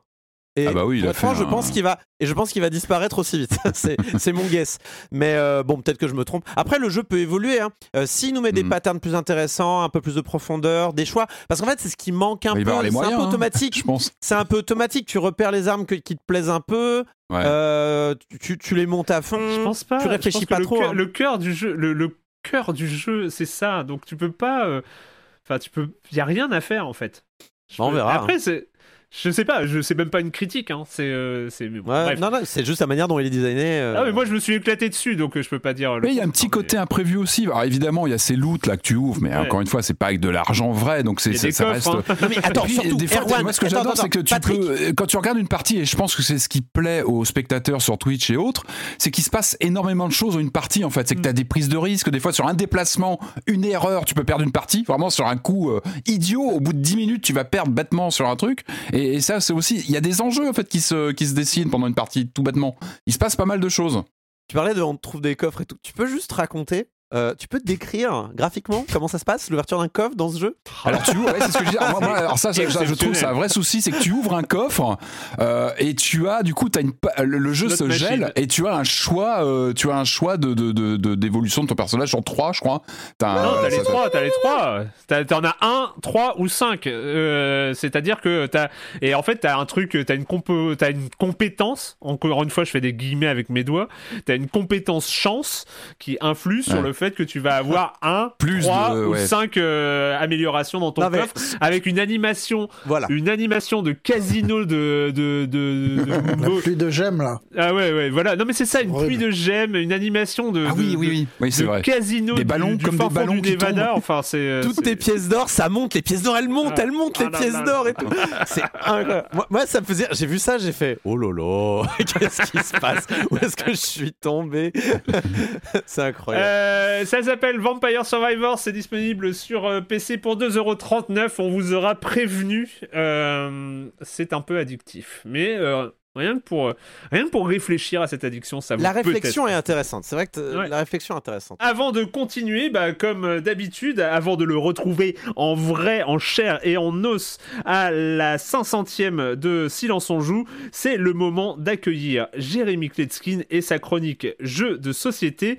Salut Jérémy. Salut Erwan, cette semaine on va parler d'un jeu sympathique, familial, c'est l'effervescence à la cour du roi et comme le roi est un adolescent, eh ben ça n'arrange pas les choses. On peut aisément imaginer la quantité d'intrigues autour des fidèles conseillers qui tentent de s'accaparer les charges les plus prestigieuses. Il y a cinq conseillers en charge de la diplomatie, de l'architecture, de l'armée, des banquets, etc. Mais les joueurs ne vont pas jouer l'un de ces conseillers, non. Ils vont tenter d'influencer le roi et son entourage pour les faire monter en grade ou pour les rabaisser aux yeux du souverain. Le jeu s'appelle Pour le roi et moi. Principalement d'un jeu de cartes, euh, mais pas que. La particularité de ce jeu, c'est qu'il se joue en deux phases très distinctes et très différentes. Lors de la première phase, donc la phase de don, chaque joueur va à son tour distribuer des cartes. À chaque fois, il va prendre connaissance de la carte et décider s'il la prend pour lui-même, la pose au centre de la table ou la met de côté. Attention parce qu'il ne pourra prendre qu'une carte pour lui-même et n'en mettre qu'une de côté. Donc si on fait ça d'entrée et qu'on pioche une autre bonne carte, on va être obligé de la donner à l'un des autres joueurs. Une fois que chaque joueur a reçu une carte et qu'il en a une de côté, ben on passe au joueur suivant qui redistribue lui aussi une carte à chaque joueur. Au centre de la table, il y a un tableau avec les cinq portraits des cinq conseillers, donc cinq couleurs différentes. Les cartes, quant à elles, sont divisées en trois catégories. Donc il y a les cartes gouvernement, cinq couleurs différentes, numérotées de 1 à 4. Il y a des cartes qui représentent l'or, donc numérotées de 1 à 3. Et il y a des cartes rois qui permettent d'influencer le roi en lui racontant des bobards sur ses conseillers. Tous les conseillers commencent la partie avec une influence de 3, ils peuvent descendre jusqu'à 1 et monter jusqu'à 6. On va donc tenter d'un côté d'obtenir le maximum de points d'une ou de plusieurs couleurs, et de l'autre que ces couleurs aient une valeur d'influence la plus élevée possible à la fin de la partie, donc de 1 à 6 pour chaque couleur. À noter aussi l'humour décapant, puisqu'à chaque fois qu'on va influencer un conseiller, on va changer son nom et son rôle. Le conseiller rouge, par exemple, il démarre la partie au niveau 3, il est bouffon du roi, mais il peut être relégué au niveau 2, donc tourneur de page, ou même au niveau 1, ouvreur de rideau. Évidemment, s'il atteint le niveau 6 et parvient à le garder jusqu'à la fin du jeu, alors il attribuera 6 points au joueur qui aura le plus de cartes rouges. Oui, parce qu'au niveau 6, il est compositeur royal. Je vous laisse découvrir les titres des autres conseillers qui vont passer de goûteur à éplucheur jusqu'à grand maître des banquets, etc. Lors de la deuxième phase, c'est là qu'on va utiliser l'or, on va mettre aux enchères les cartes qui ont été mises de côté lors de la première phase. Et donc jusqu'à la fin, il peut y avoir des rebondissements, des surprises euh, et des cris. Pour le roi et moi est vraiment un jeu malin, il convient à toute la famille, les parties sont courtes, elles font moins d'une demi-heure. Ces deux phases qui s'imbriquent parfaitement vont faire graduellement monter la pression. À partir de 7-8 ans, franchement, ça passe de 2 à 5 joueurs et c'est chez Yellow. L'auteur Steve Finn, le jeu est très facile à sortir, il est très joli, la boîte est pas trop grande, que ça soit en cadeau ou pour vous-même, vous pouvez y aller tranquille. Et moi je vous dis à bientôt, j'ai joué toute la semaine à Chivalry 2, donc je vais y retourner maintenant. Alors c'est aussi du médiéval, mais deux salles, deux ambiances.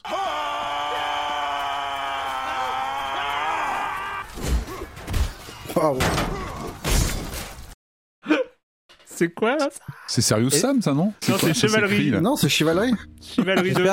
J'espère- qu'il va bien et qu'il pourra quand même venir à la 500ème. Ouais, c'est genre, là, là, d'un coup, j'ai un doute. Mais euh, Oh, J'ai venir en armure. ouais, il va venir en armure. en cosplay euh, de chevalier, ça va être trop bien. Euh, merci Jérémy, à la semaine prochaine. Ah oui, il y a- il y, a cette interrogation, on va pas vous cacher. hein. On se pose la question aujourd'hui de y a-t-il un silence on joue la semaine prochaine avant la 500e Pour l'instant, c'est oui. Hein Pour l'instant, on va, on va y aller. Vous On pouvez est en mode voter sur le Discord. Envoyez un SMS. Trois jours avant euh, la 500ème. Abonnez-vous à Libération. euh, si on atteint les 1000 abonnements, on fait. euh, non, je, je rigole, je rigole. Non, non, Ah, ça va pose- dépendre du programme. ouais, voilà, on fait un point sur le programme. On fait un point sur le programme, il y aura sans doute un silence on joue euh, à la 500e, hein, euh, avant la 500e. Euh, c'est- Est-ce que ce sera la, 4 la 499e hein, Ah oui, oula, la oui, les comptes, ça c'est sujet brûlant, hein, les comptes. En Ouais, théorie, si. ouais. Euh, non, mais alors, on, on Est-ce que ça a été, ouais, ça a été cross-proofé par, euh, par quelqu'un sur le Discord? Ça, attention, hein, parce que. Non, mais ouais, alors, on... eh, alors normalement, la 500e, euh, bon, après, il y a des décomptes hein, qui. euh, qui Canoniquement, c'est laquelle? Parce que là, on hésite à faire une 499e. C'est un peu euh, inquiétant quand même.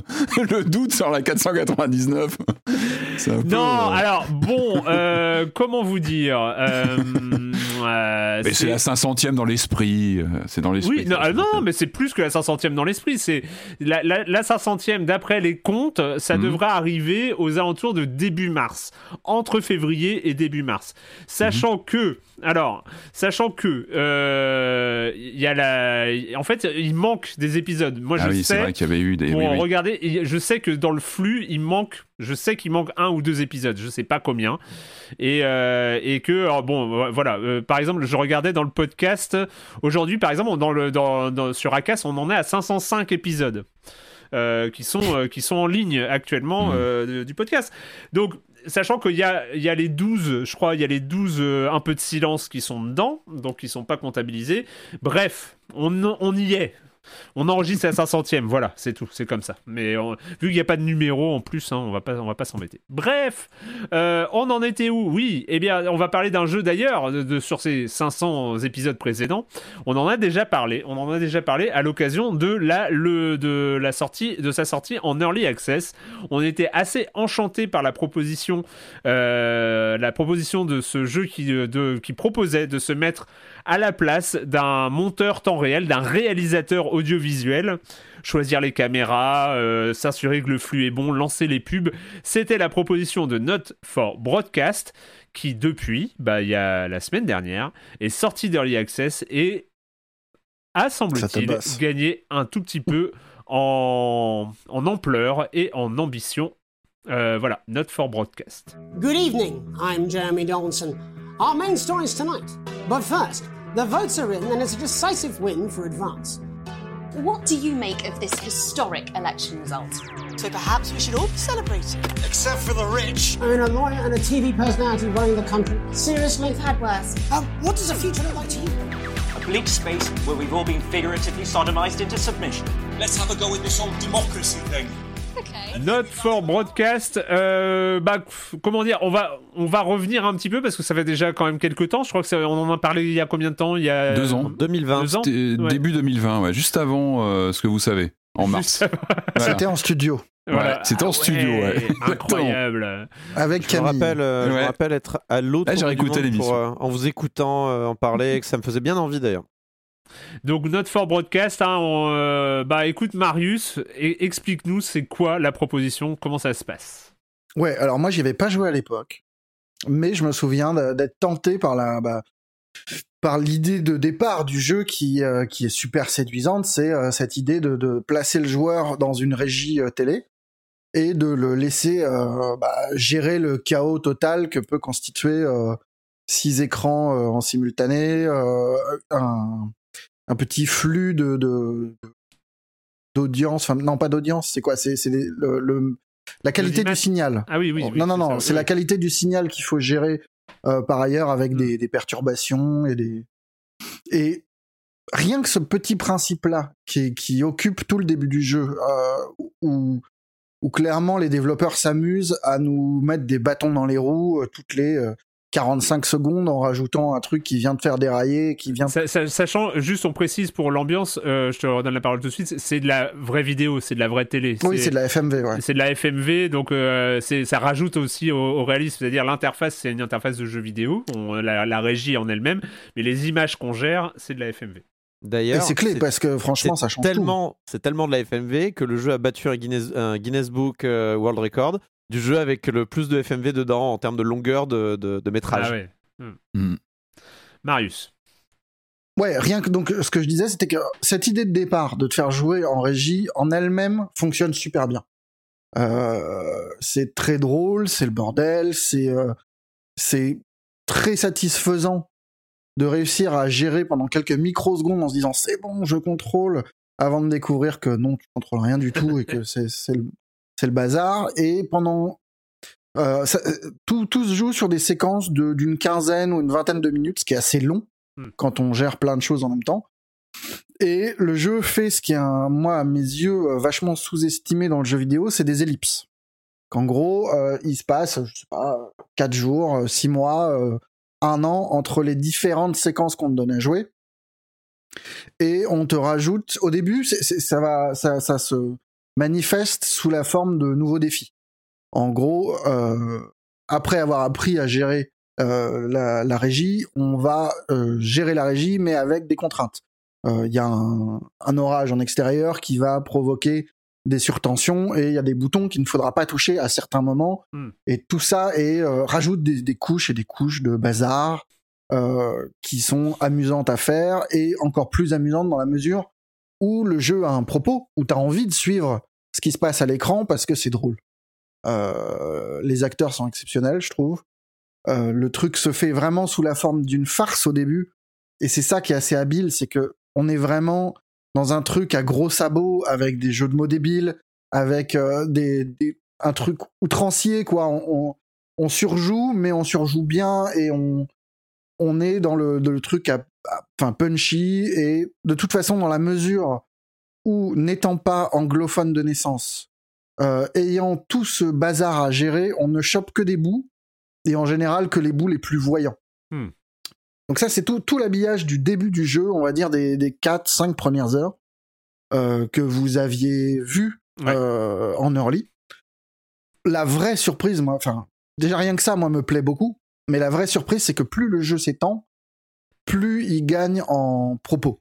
Et euh, la, la vraie, enfin moi, le, le truc qui m'a vraiment laissé sur le cul, c'est qu'on se marre du début à la fin, que ça prend une douzaine d'heures, et qu'il y a vraiment des moments où on est...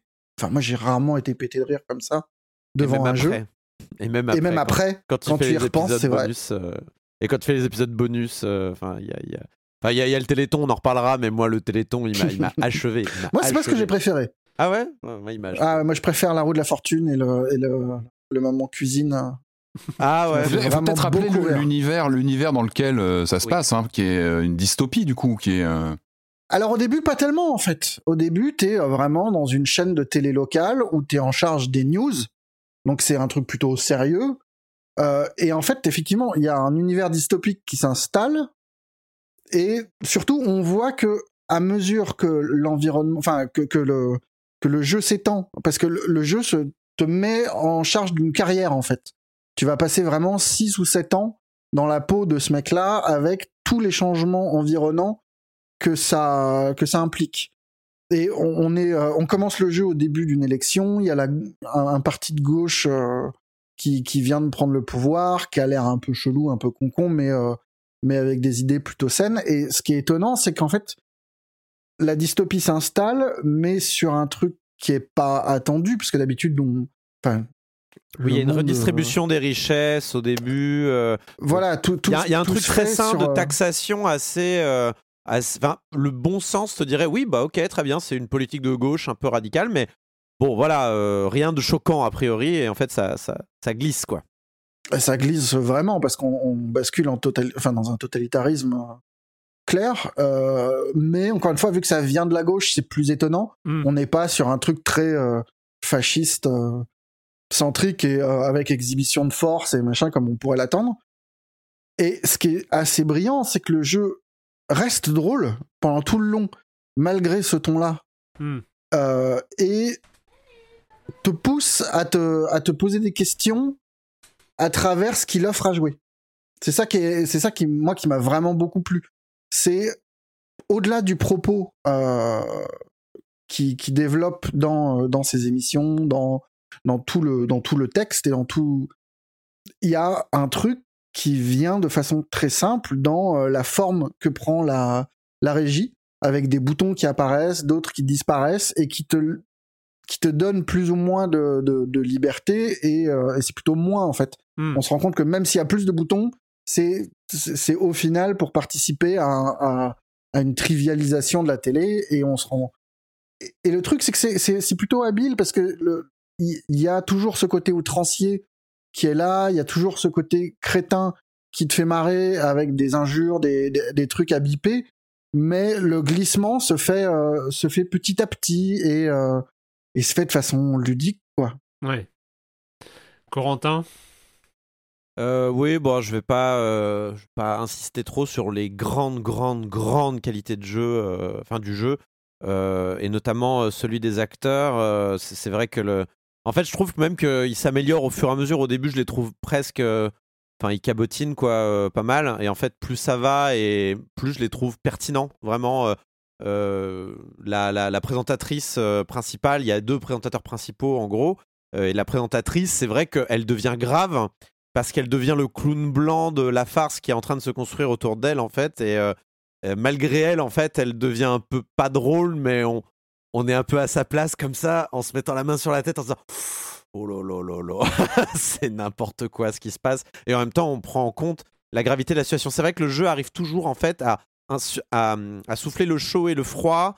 Euh, en fait il se passe des trucs graves mais ce qui se passe à la télé reste quand même hautement absurde et en fait, nous, avec notre place de réalisateur, on aide à écrire l'aspect narratif de, de l'histoire qui se déroule. C'est-à-dire que, Hmm. et je m'en suis vraiment rendu compte donc sur le, cet épisode bonus du Téléthon, dans un registre purement comique pour le coup, euh, où en fait, je me suis dit, mais en fait, en re-regardant la rediffusion, parce que ça aussi c'est le génie, hein, on peut revoir ces diffusions, ça c'est trop bien, c'est vraiment trop Hmm. bien.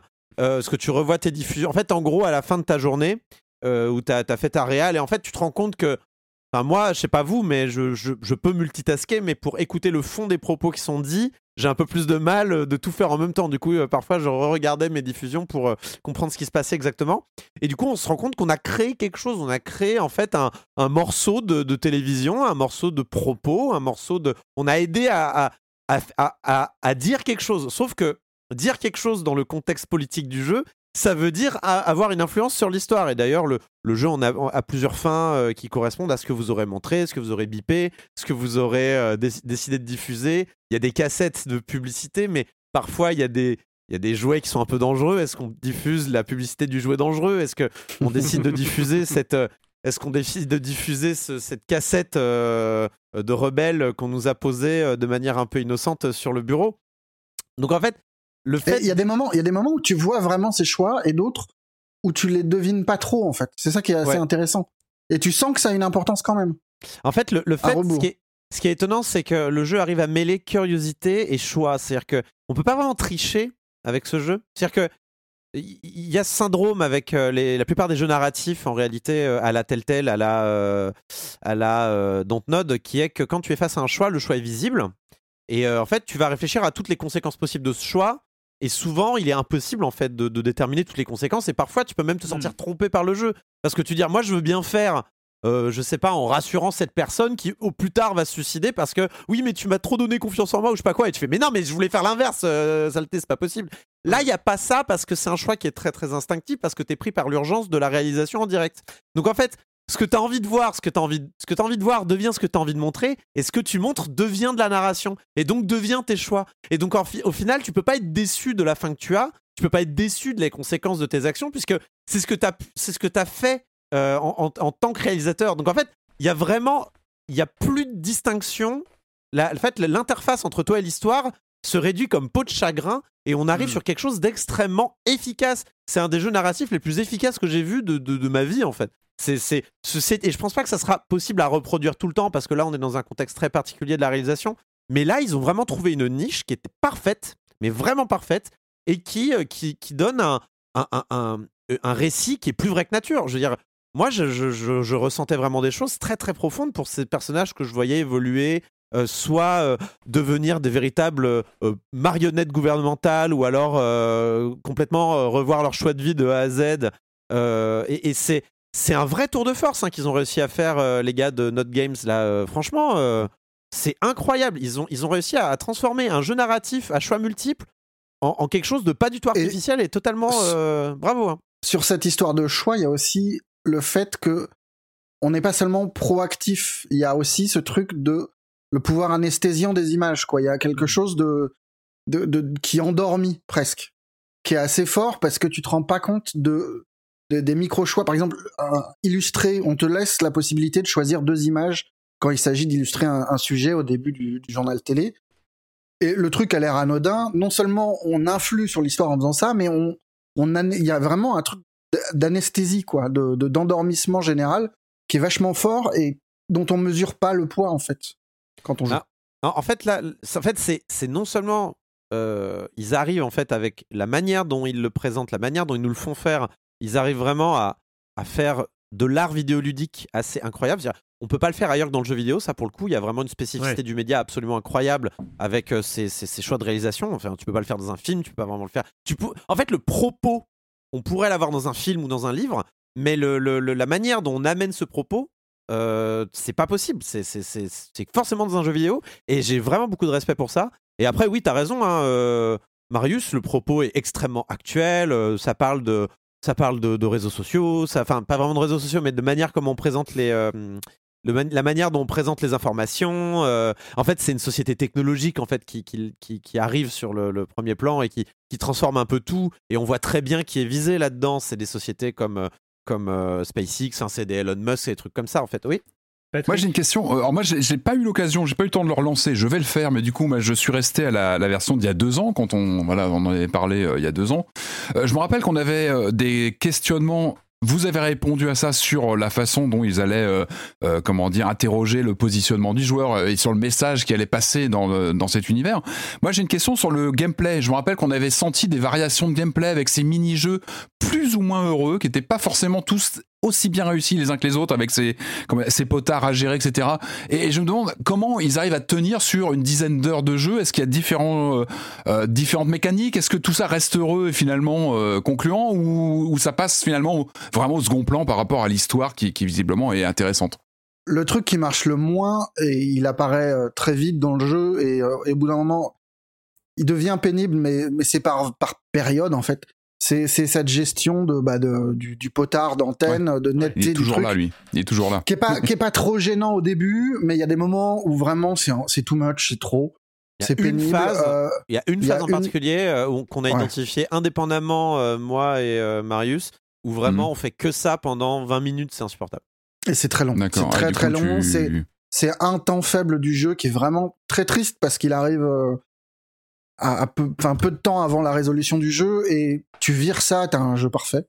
Mais vraiment, c'est un temps mort. Mais Est-ce Euh, qu'il y a des propositions qui évoluent dans les gameplays eux-mêmes? Est-ce qu'ils jouent un peu avec des variations de, je sais pas, d'outils à utiliser et tout ça en fait, sur la il, durée? il accumule les trucs. C'est ça, Il y a ouais, un il moment dramatique euh, à mi-jeu qui sert de, de point de bascule, on va dire. Ok. Où, où derrière, il y aura plus d'accumulation. On va te retirer des trucs. On, on t'en rajoute moins. Et, et c'est pas du tout un problème. Non, mais oui, Au contraire. au co- Je- ouais, il, re- Ça- il ça vient recentre un peu presque- le, le gameplay du coup. Bah, ça, ça, vient, ça vient presque épurer le gameplay pour Hmm. revenir à un truc plus sur le fond. C'est ce qui manquait un petit peu Ouais. au début du jeu, où t'as Hmm. l'impression d'être submergé par le gameplay, par le propos, par le.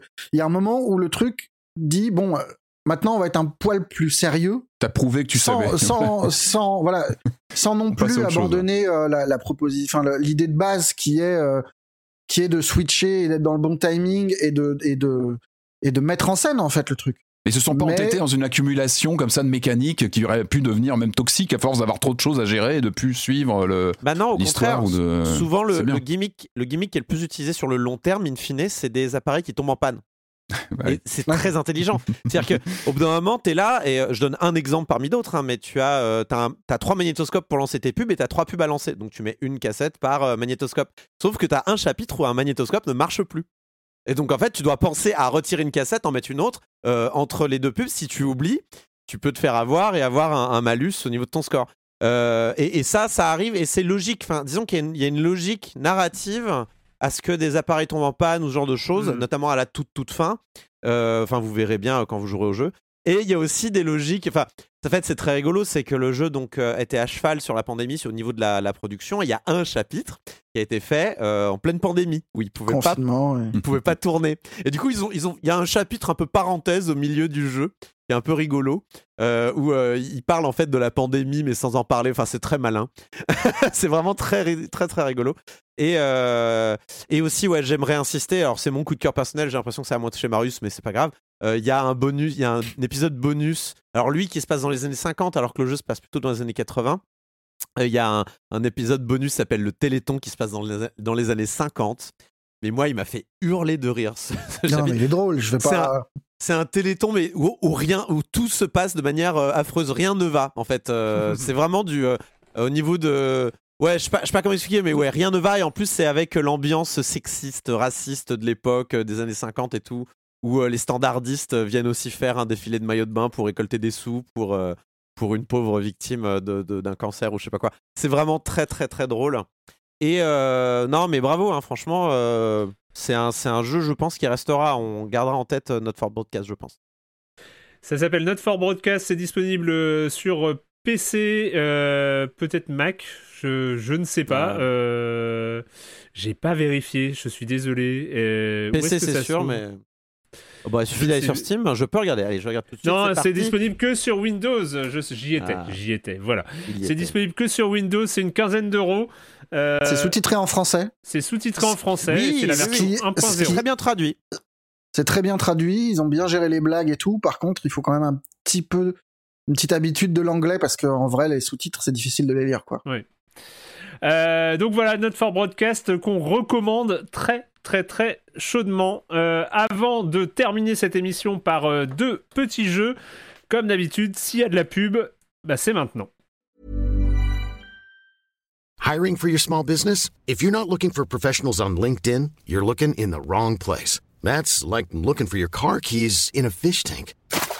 LinkedIn helps you hire professionals you can't find anywhere else, even those who aren't actively searching for a new job but might be open to the perfect role. In a given month, over 70% of LinkedIn users don't even visit other leading job sites. So start looking in the right place. With LinkedIn, you can hire professionals like a professional. Post your free job on linkedin.com/people slash people today. On va donc euh, terminer euh, cette émission avec euh, deux jeux, deux jeux qui ont chacun leur propre étrangeté, on va dire, qui sont totalement différents pour le coup. On va commencer par un jeu de mise en scène musicale, jeu qui est déjà sorti sur PC en mai 2021, qui vient de débarquer sur PlayStation. Ça s'appelle The Longest Road on Earth.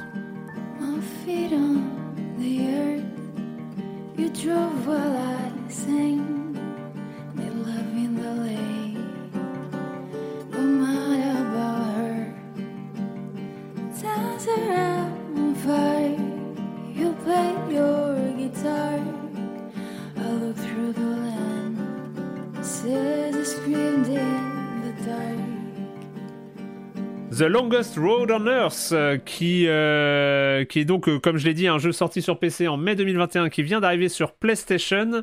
Euh, eh bien, écoute, euh, j'ai envie de te donner la parole, Marius, parce que c'est toi qui euh, nous l'as pointé du doigt. Euh, pas forcément en nous le recommandant comme un chef-d'œuvre, mais en pointant du fait qu'il y avait, on va dire, des choses intéressantes à écouter, Ouais. à voir. En gros, on est dans, dans le jeu expressif. C'est l'expression qu'utilisait Sébastien Genevaux qu'on avait invité pour Lion Myers. Alors là, c'est pas du tout euh, autobiographique comme son jeu. Euh, c'est beaucoup plus ouvert à, à l'interprétation. Mais c'est un jeu narratif muet en pixel art euh, monochrome gris. C'est bon, on en a Euh, perdu 70% des Voilà, auditeurs. Revenez Vous êtes sur euh, Arte. La pas. PS5 est à genoux, elle, elle- elle est à genoux avec un jeu comme ça. c'est un jeu narratif muet, ce qui est déjà pas commun, euh, mais pas non plus exceptionnel. Mais euh, non seulement il supprime le son, il supprime le texte, et il supprime aussi tout ce qui est bruit d'ambiance. C'est ça qui est assez étonnant pour utiliser un autre. Ils ont supprimé Ouais, alors, oui, mais ça, on en reviendra après. Parce qu'il y a quand même une idée pour remplacer tout Oui. ça, c'est euh, s'appuyer sur la musique. Mm.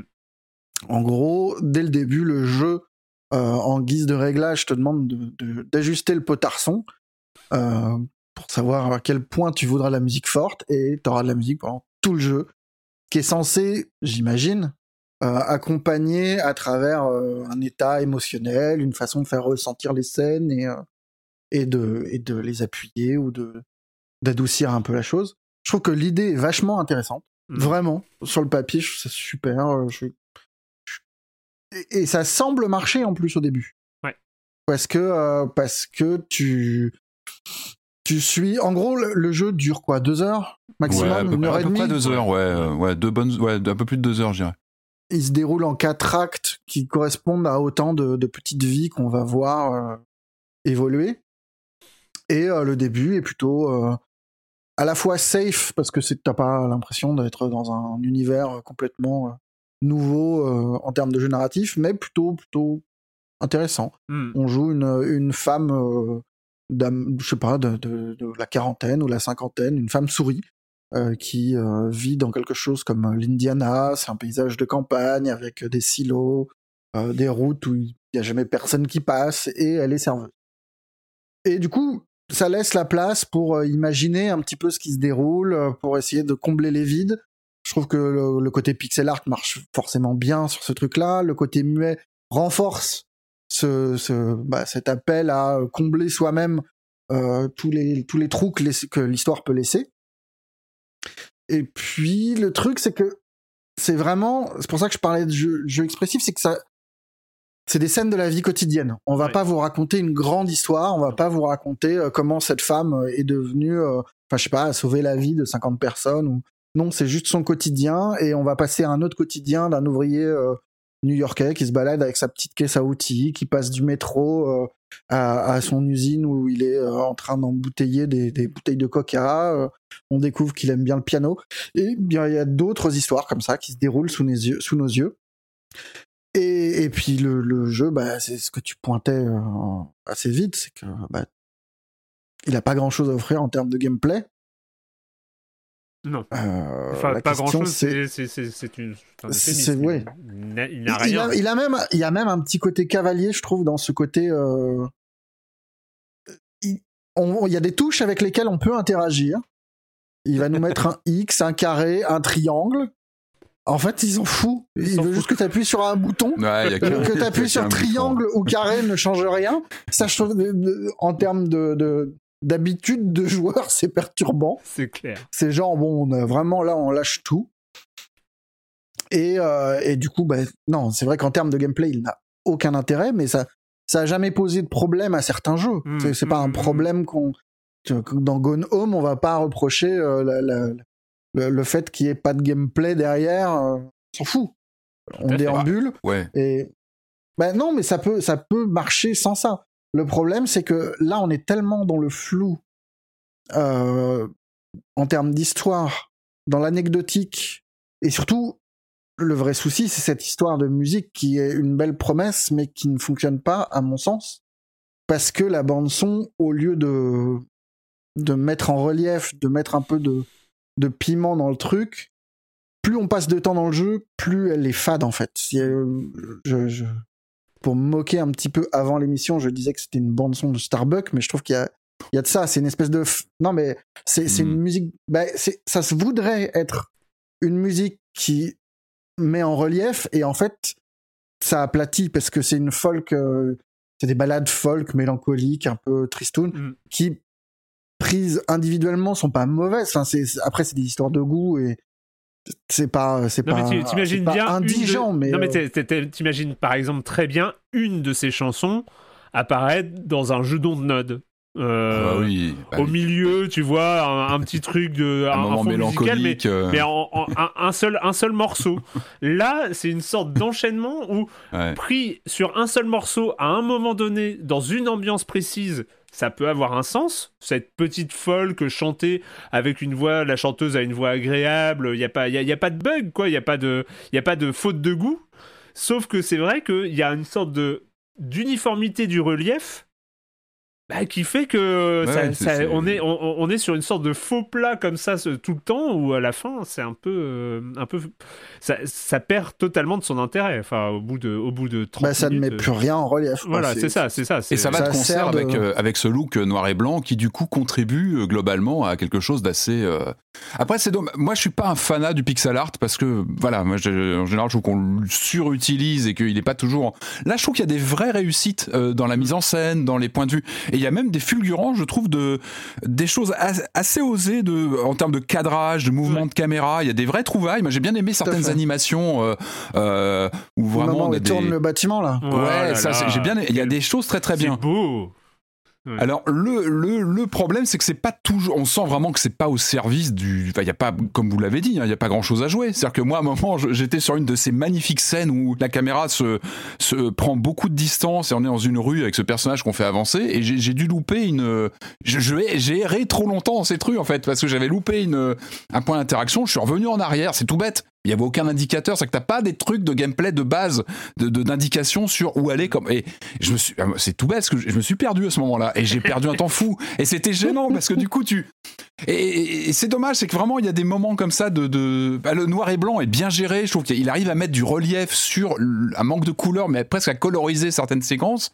Mais euh, moi, ça m'a fait penser. En fait, on est à la limite sur du vous savez, du contenu d'un album, du contenu augmenté d'album. Il y avait eu cette vague un peu dans les années 90 avec des CD qu'on pouvait mettre sur un, dans un PC. Je me rappelle, Étienne Dao avait eu un, comme ça un album avec euh, évidemment un, un jeu qui était un petit peu plus, euh, bah, qui était de l'époque, un jeu de Cryo où on explorait.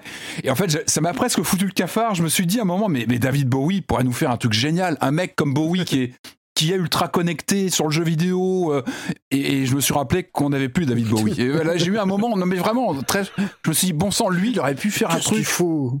Non mais il aurait pu faire un truc voilà je me dis c'est- il y a, il y a, il y a un concept après Ouais, alors là, c'est euh, pas très juste de, de, de, de demander à la fille qui fait euh, la folk d'être David Bowie. On n'a pas eu le Ah temps non, que ça. non, je te parlais Bowie. plus. Non, non, je parlais en termes de concept de mariage comme ça entre la musique et le jeu, mais, mais avec une proposition Ouais, ouais. plus euh, plus musclée. Je ne parle pas de genre musicaux ou de. C'est pas du tout ça, mais dans ce côté expérimental d'avoir un, un, un gameplay au service d'une musique qui est bien choisie avec euh, euh, telle piste qui accompagne tel morceau de jeu, en tout cas telle séquence de gameplay, il y a une idée. Après, là, effectivement, moi j'ai eu des moments où je trouve que c'est pas toujours très lisible.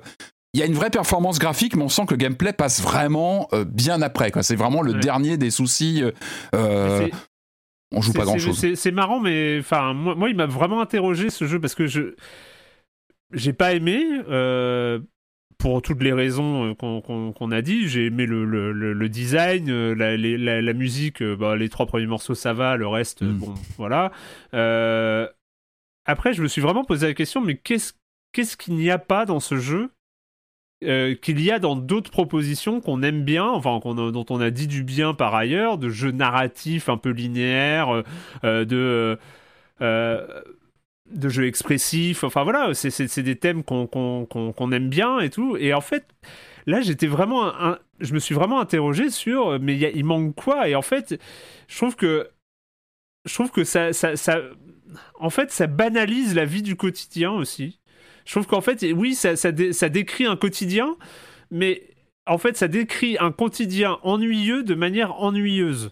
Je trouve que il y a, un truc comme ça qui, euh, où tu peux pas faire les deux. Soit, soit ça peut être marrant de, décrire de manière ennuyeuse un quotidien trépidant, ou de, de, décrire un quotidien ennuyeux de manière trépidante. Mais tu peux pas faire les deux. Enfin, autrement, il y, a- quelque chose qui ne marche plus. Il y a, une sorte de, connexion euh, qui, qui fait que. Moi, j'avais l'impression, au bout d'un moment, j'étais là, mais est-ce que ces gens aiment le jeu vidéo? Enfin, est-ce que, est-ce que les gens, question, euh, hein. est-ce que les gens qui proposent ça euh, sont pas dans une démarche arty en disant ah bah tiens il paraît qu'on peut faire des on peut faire du on peut faire de l'ennuyeux dans le jeu vidéo c'est tendance maintenant on va on va vous proposer un truc vraiment ennuyeux quoi Euh, mais mais le, le- je sais Je pas pense pas parce que tu vois le dernier segment, pour le coup, je le trouve plutôt réussi. Avec le- euh, le- les âges qui passent, enfin le, Voilà, le personnage parce qui, a- qui parce vieillit. euh, On reste dans le trivial, dans le quotidien, mais là, avec ouais, une séquence un avec plus, des euh, idées, des, des façons de montrer. En, en gros, on joue un bébé Hmm. qui est dans son berceau et qui va grandir euh, au fil des séquences. Et tout passe par les conneries que font un enfant. Et c'est tout bête, mais c'est une petite idée qui est, qui est avec sa mère mignonne, qui le rattrape. où tu vas jouer avec la lumière, où tu vas euh, regarder la prise électrique avec des gros yeux, où tu vas. euh, c'est, c'est, c'est- Là encore, c'est pas spectaculaire, mais il y a, il y a une façon, un angle pour aborder le quotidien qui est marrant. Et derrière, tu vas raconter l'histoire d'un foyer, la relation qu'il a avec son père, qui a l'air d'être un peu compliquée. Et c'est pas brillantissime, mais je trouve que c'est un moment qui est plutôt joli, oui qu'on n'a pas dans les chapitres d'avant, en fait. Mais tu vois, enfin moi, ça se passait. Enfin, tu vois, ça, on, on avait fait Before Your Eyes, qui euh, qui racontait un peu ce, ce- cette, ce, Mm. cette, euh, ce, ce truc qui grandit. Bon, c'était dans d'autres contextes, etc., mais qui arrivait à mettre un peu de tension, un peu de, un peu de sur des scènes du quotidien. Enfin, il y, avait vraiment euh, de, de- des- choses comme ça. Alors, il y avait ce gimmick hein, de Before Your Eyes qui, qui, qui était là, mais là, je trouve que même cette scène, je suis d'accord avec toi, c'est peut-être euh, une, une scène plutôt réussie, mais il y a, y a quelque chose qui manque euh, et c'est pas forcément de l'interaction, c'est pas forcément des embranchements narratifs, c'est pas for- forcément du gameplay, euh, euh, du skill ou de choses comme ça. Pour moi, c'est vraiment quelque, quelque chose d'un. Qu'est-ce que vous voulez dire quoi? Qu'est-ce que vous voulez dire de ces vies? Qu'est-ce que vous voulez dire de ces petites vies que vous montrez? Et en fait, ils ne disent rien. Ils ne disent rien non, je trouve que le dernier, il dit pas du tout rien. Il, il a, il y a Ah, plein de Moi, je trouve il qu'il y a une pas façon de- hein. Non, il y a une façon de parler du, du rapport père-fils qui est intéressante. Mm. C'est pas, c'est pas bouleversant, mais d'un coup, il y a plus de matière Ouais. que dans le truc sur les docks où effectivement, bah je sais pas, je sais pas ce qu'il voulait raconter, je sais pas, j'ai pas trouvé de matière dedans.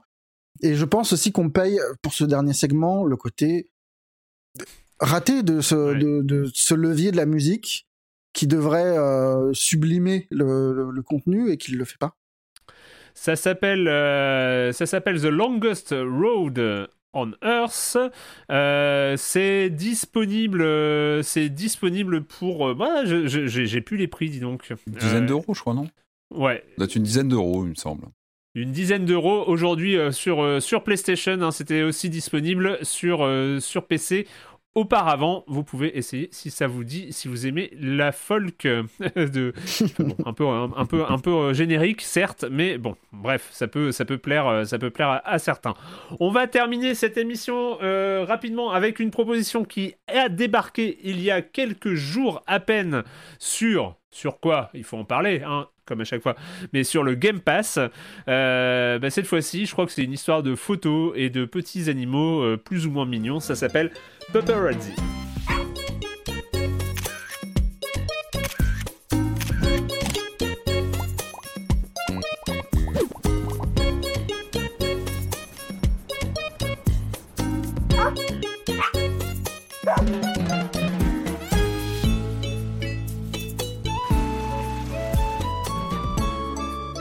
Puperazzi, Puperazzi. Alors, tu as pris des photos, Corentin, c'est ça? Plein de photos, plein de photos de liens. Des chiens qui font euh, du surf, du scooter, qui jouent à la balle, qui jouent aux jeux d'arcade, qui, euh, qui vont sur la lune, qui font plein de choses. Yes. Euh, mais oui, on a pris des photos quoi. Bah, c'est à la mode en ce moment, hein, les jeux de photos en vrai. Je sais pas ce qui s'est passé Bah oui. là, il y a depuis quelques temps, entre Pokémon Snap, euh, Alba, Toem. euh, J'ai l'impression qu'on passe notre temps à prendre des photos, puis euh, sans parler du fait qu'en fait, tous les jeux sont devenus un peu des jeux de photos maintenant. tu prends même les Forza Horizon et trucs comme ça, tu, tu- tu as toujours un mode photo qui traîne pour faire les, les clichés de ta meilleure vie T'as vidéoludique. failli, t'as failli oublier The Good Life. hein. Attention. hein. C'est vrai. Attention, parce que. Attention. Mes plus plates excuses, Patrick. Donc La euh, vraie voilà. app du Game Pass. C'est vrai. Il est sur Game Pass euh Oui, bah, ouais, bien sûr. grave, ouais. Day One on Game Pass. Mais ouais, Microsoft, ils ont le nez, tu vois. C'est comme ça que ça marche. Donc euh, on est sur un jeu euh, qui cherche pas midi à 14h. On vous balance sur une plage, il y a des chiens. Prenez des photos s'il vous plaît, il y a des objectifs. Faut prendre ce chien euh, avec un phare, faut prendre ce chien sur un bateau, faut prendre ce chien euh, alors qu'il t'aime bien, faut voilà, puis euh, et puis et puis en fait on voit son ombre et on prend peur. Pourquoi? Parce qu'en fait on est un appareil photo avec des pattes. Quoi? C'est incroyable. L'ombre est et en effrayante fait- quand on. Ouais, quand... Parce que c'est pas dit au début. Hein. tu- Non. tu- c'est quand Non. tu... Effectivement. C'est- bizarre. C'est vrai que d'habitude, soit on vous montre pas du Ah tout, oui. Soit vous êtes un personne lambda ou quoi. Mais ouais, c'est vrai que c'est vrai qu'il n'y a pas de présentation. On vous prépare pas psychologiquement au fait que vous soyez un appareil photo avec des avec des pattes spaghetti. Vous, vous êtes là, euh, vous avez, vous avez les, vos longs bras, vos longues jambes. Et de toute façon, vous voyez que quelque chose va pas quand vous caressez un chien. Vous avez votre le- bras là qui se tend. Et vous voyez bien que vous n'êtes pas humain, il y a un problème. Euh, dans au niveau du, en fait, parce qu'au niveau du graphisme, on est, euh, excusez-moi, on est dans quelque chose qui est très donc low poly, euh, qui est fait avec une économie de moyens, qui, qui marche pas trop mal in fine parce que les couleurs euh, sont, sont, sont vives. Euh, L'important c'est d'avoir des chiens finalement. Le, point, le graphisme ça va. Au niveau des animations, alors là par contre on- c'est un peu plus embêtant. Les chiens sont raides comme des planches. Et n'y a pas euh, d'apesanteur. La pesanteur est très. Ouais, bon, ça. Ça, à la rigueur, c'est rigolo. Mais c'est vrai que euh, rien n'est vraiment animé. Il y a, il y a une économie de moyens sur la- l'animation et je comprends que ça coûte de l'argent, que ça soit compliqué à mettre en place. Mais c'est vrai que niveau animation, on est au niveau everything. Je sais pas si vous vous souvenez de everything, avec ces Mm, mm, animaux qui Mhm. roulent, euh, qui roulent raides comme des piquets, pareil. Euh, alors, on n'est pas là complètement, mais il faut imaginer, vous savez, prenez une petite figurine de chien et vous faites, vous, vous, vous faites tagada tagada avec. Voilà, on est à ce niveau-là d'animation. mais c'est hein. c'est même pas mignon. Ça pourrait être drôle et ça l'est pas. C'est un peu drôle quand même, je trouve. Ah non, c'est angoissant, moi. Ouais, c'est pour, ça que je trouve ça drôle. c'est un peu angoissant drôle, moi je, je trouve. le- En fait, le jeu, le jeu, mais cherche désespérément à être mignon, mais c'est vrai qu'il il arrive à être un peu creepy par instant. Il est un peu inquiétant. Euh, bon, à mon avis, c'est un problème. C'est vraiment un jeu de photos qui est un peu fauché. On vous file euh, pas mal de pellicules différentes, pas mal de, d'objectifs différents. Ça se finit assez vite, in fine. C'est un mini. Bon, c'est un mini. euh, ouais, c'est un mini Alba, euh, mais moins le message écolo. c'est vraiment. le jeu n'a aucune prétention et, et vient vous dit Viens, on prend des chiens en photo et tu les balances sur les réseaux sociaux, tu gagnes des points. Et puis fin, quoi. Mais du coup. C'est un peu a- l'anti-Alba pour le coup. C'est vraiment le. Je sais pas. Alba, Alba, il y avait. Va au bout ta pas, Alba, il y avait un, il y avait un truc. T'étais content d'y être dans Alba, quoi. Il y avait un. Non, mais j'ai pas passé un mauvais moment hein, sur Ouais. Paparazzi non plus. Mais euh, disons que l'ambition de Pap- Paparazzi, c'est juste Eh, t'aimes bien les chiens Viens prendre des chiens en photo, quoi. Ouais, mais attention. cool, hein, y a pas de problème. Il y a, il y, a, il y a des carlins dedans. Et il y a, il y a la carte carlin. Et ça, c'est pas rien. C'est pas rien. Ouais, ouais, non. Quand il y bah, a un écoute, carlin, tu, tu craques, quoi. Non, mais tu vois, tout à l'heure, on, tout à l'heure, on critiquait, euh, tout à l'heure, on critiquait Vampire, euh, Vampire Survivor pour euh, son aspect un peu trop pur dans le, Mm. dans le, dans la recherche absolue de la réaction biochimique de notre cerveau. Euh, là, dans, dans Paparazzi, c'est un peu la même chose, c'est-à-dire qu'il capitalise entièrement sur la, la réaction un peu gaga qu'on va avoir face à des chiens trop mignons qui font, qui, qui, qui- Ouais. Qui, ouais, qui jouent à la balle ou qui font du surf ou qui font des trucs un peu, euh, qui font du skate, qui font des trucs un peu étonnants. ou qui sont dans un chariot de, de la mine. Euh, bon, franchement, il y a rien de mal dans ce jeu-là. Il n'est pas, il est pas bien fini euh, dans les angles. Il y a les, le les menus marchent pas toujours très très bien. Mais bon, rien, rien, il y a rien de complètement cassé non plus. Mais du coup, bon, je, je, je, je n'irai pas vous le recommander. Il y a tellement d'autres jeux de photos meilleurs. Enfin, rien que Toem et euh, Ouais. rien que Toem et Alba sont infiniment meilleurs et proposent autre chose. Et ils font dans le mignon tout pareil, voire en mieux. Hein. Euh, là, c'est vraiment du mignon un peu grossier. C'est du mignon un peu euh, hard discount, quoi. Donc c'est un peu problématique. Après, c'est efficace quand même. Enfin, prendre des chiens en photo, c'est toujours rigolo. Euh, je peux pas trop en vouloir à ce jeu-là non plus. Euh, juste, ouais, peut-être pas dépenser les 17 euros qu'on vous demande sur euh, Steam pour ça, quoi. C'est Euh, ça, il est bien dispo sur aussi Pass. sur Steam à une quinzaine d'euros, euh, enfin en 15-17 euros euh, en ce moment. Euh, dispo sur le Game Pass, ça, s'appelle Paparazzi, euh, si vous aimez les chiens et les prendre en photo aussi. Non, mais si vous aimez les chiens, vous sortez, vous prenez des photos de chiens dans la rue. et puis basta, quoi. C'est C'est vrai. C'est creepy, c'est c'est horrible. Ok, boomer. Euh, bah écoutez, euh, c'est fini pour euh, cette semaine euh, pour le jeu vidéo. Et puis bah c'est le moment de la question rituelle à laquelle vous n'allez pas échapper. Et quand vous ne jouez pas, vous faites quoi? Je commence par qui? Qui veut commencer? Euh, Patrick, tu commences? Alors moi cette semaine, allez, je vais vous raconter une expérience qui m'est arrivée. Je me suis levé un matin en disant tiens, ce soir je vais re- j'ai envie de revoir le Silent Hill de Christophe Gans. Voilà, j'ai bah, envie de me ah bah remettre dedans parce que ça arrive, on se lève un matin, on a envie de le revoir. Le soir, je mets ma galette illisible. Mon lecteur Oh. ne peut pas le lire. Alors là, je commence à regarder un petit peu ce qui se passe. Je vais voir et là, je découvre les forums. Alors, je crois que c'est Blu-ray défectueux. Il y a un site comme ça, de, enfin, un forum qui s'est lancé. Et en fait, il y a un vrai problème sur toute une vague de pressage de, de Blu-ray. Euh, à- c'est lié à des composants en fait de, lors du, du pressage.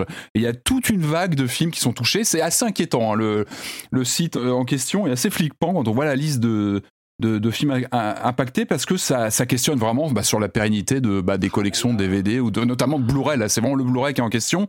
Donc euh, Silent Hill. Alors heureusement, là, je, je salue Metropolitan, c'est l'éditeur, donc qui a qui a pris en compte, en fait, qui, qui fait un échange standard. Donc j'ai eu une nouvelle galette en quelques jours, donc ils l'ont échangé. Ils savent, ils sont au courant du problème. Donc si vous êtes possesseur donc du Silent Hill de Christophe Gans, euh, moi j'ai l'édition de Blu-ray. Vérifiez euh, votre première galette. La mienne, elle n'avait pas une éraflure. hein. Tu le vois même pas du tout sur le sur le disque en fait, et il, ne se lit plus du tout. Donc sachez-le, vérifiez. Puis en tout cas, Metropolitan est super réactif, donc ça peut valoir le coup de faire l'échange. Juste en deux mots, je trouve que le film a, plutôt bien vieilli. Moi, quand je l'ai revu, je sortais du dernier Resident Evil en question et je me suis dit, bon sang, Gantz, il avait compris quelque chose. Son film, tout n'est pas parfait. hein. Il y a une deuxième partie qui part un peu en vrille où il explore, voilà, il monte tout un scénario. Mais je trouve que la première partie est vraiment, vraiment intéressante.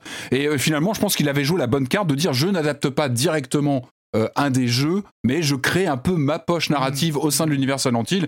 Et je vous glisse deux infos liées au bah, cette thématique hein, du, cinéma, euh, du jeu vidéo au cinéma que j'ai pas pu vous mettre en introduction.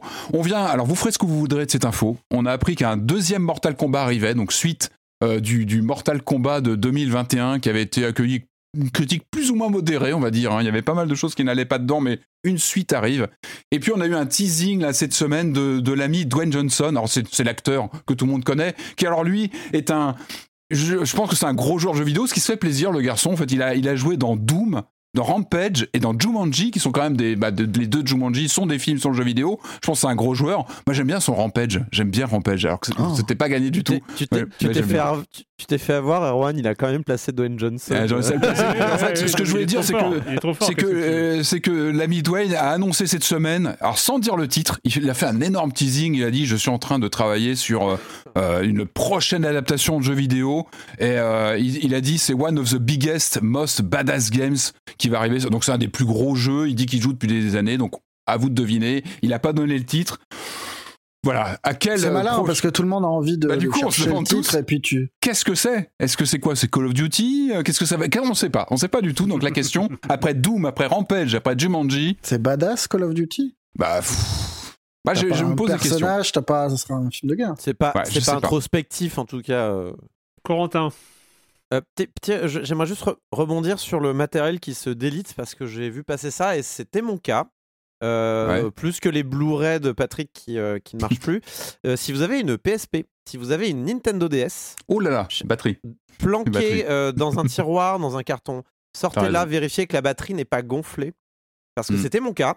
Je m'en suis rendu compte il y a quelques mois euh, et ça peut prendre feu. Donc euh, vérifiez si vous avez une PSP. C'est bon à PS. savoir, en effet. Non, mais on rigole, mais c'est vrai Euh, que. on arrive dans la période où euh, elle gonfle. Donc euh, vérifiez Ouais. tout simplement. Voilà. De toute façon, il vaut mieux les retirer dans le doute et puis euh, voilà. euh, Ben, je crois que c'est chimique. Elle, ouais, je sais pas trop comment ça marche, mais bon, vérifiez et jetez-la. ouais, elle bombe, elle, elle se, elle bombe en fait, elle grossit. c'est- Elle vrai. gonfle. Moi, moi j'ai vraiment ma PSP qui était, euh, ouais, qui était ouverte. euh, Ouais, parce qui que la batterie à- avait gonflé dedans. Ouais. Donc je, je- Ah, vais, évidemment- je vais aller récupérer ça. Merci. Ça, Et si tu l'utilises, ça évite ce truc-là ou Je pas suis pas Je sûr. pas. Suis pas sûr. Je suis hein, pas je suis pas certain. sûr Je crois tout, que hein. c'est les, euh, les produits à l'intérieur qui finissent par réagir avec le temps. euh, C'est pas toutes j'ai- les batteries, mais euh, là, J'ai- la potentiellement donné une bombe à, à ma fille. euh, Non, faites attention. Ah, elle le verra. Une Elle le pensée à verra, toutes, ces, c'est- à- à toutes ces consoles avec des piles bâtons où les piles bâtons sont restés dedans pendant des années Ouais, et ça, peut être, collé, euh, ça peut qui- être mortel. Retirez tout le temps vos piles bâtons, c'est tout bête, mais des, des manettes, des consoles, attention à ça aussi. Corentin, du coup. hein, Oui, pardon. Désolé, je reste un peu pas. dans le jeu vidéo, mais c'est pas du. Je ne joue pas, promis. Je regarde des gens jouer plutôt, euh, puisque euh, du 9 au 16 janvier dernier, eh ben, c'était la GDQ euh, 2022. euh, et donc, euh, qui dit AGDQ dit une tripotée de speedrun à regarder, euh, Yes. de jeux plus ou moins connus, donc c'est chouette. Pour la petite histoire, donc la GDQ Online 2022, euh, donc encore en dématérialisé, euh, enfin encore en, en distanciel, entre guillemets. euh, Bon, bah, à cause du Covid encore, ils ont, été, ils ont préféré jouer la sécurité. On sait pas trop pour la SGDQ qui arrivera cet été. Euh, mais ils ont récolté quand même euh, 3 422 000 euh, dollars pour la Prevent Concert Foundation, ce qui est leur PB, comme ils disent, leur personal best, leur record euh, personnel. Euh, puisque, bon, c'est vrai que maintenant, des, des events, par exemple, récoltent plus. Mais c'est vrai que, par exemple, la GDQ ne fait pas autant de vagues, peut-être, je ne sais pas. Bref, en tout cas, il y a plein de bons speedruns à regarder. Alors, j'en ai regardé quelques-uns et. Et je vous ai fait une petite sélection si jamais vous avez envie de les voir. Metroid Prime Hunters, euh, c'est un 100 c'est quasiment à 100%. Il va chercher tous les objets en 1h20.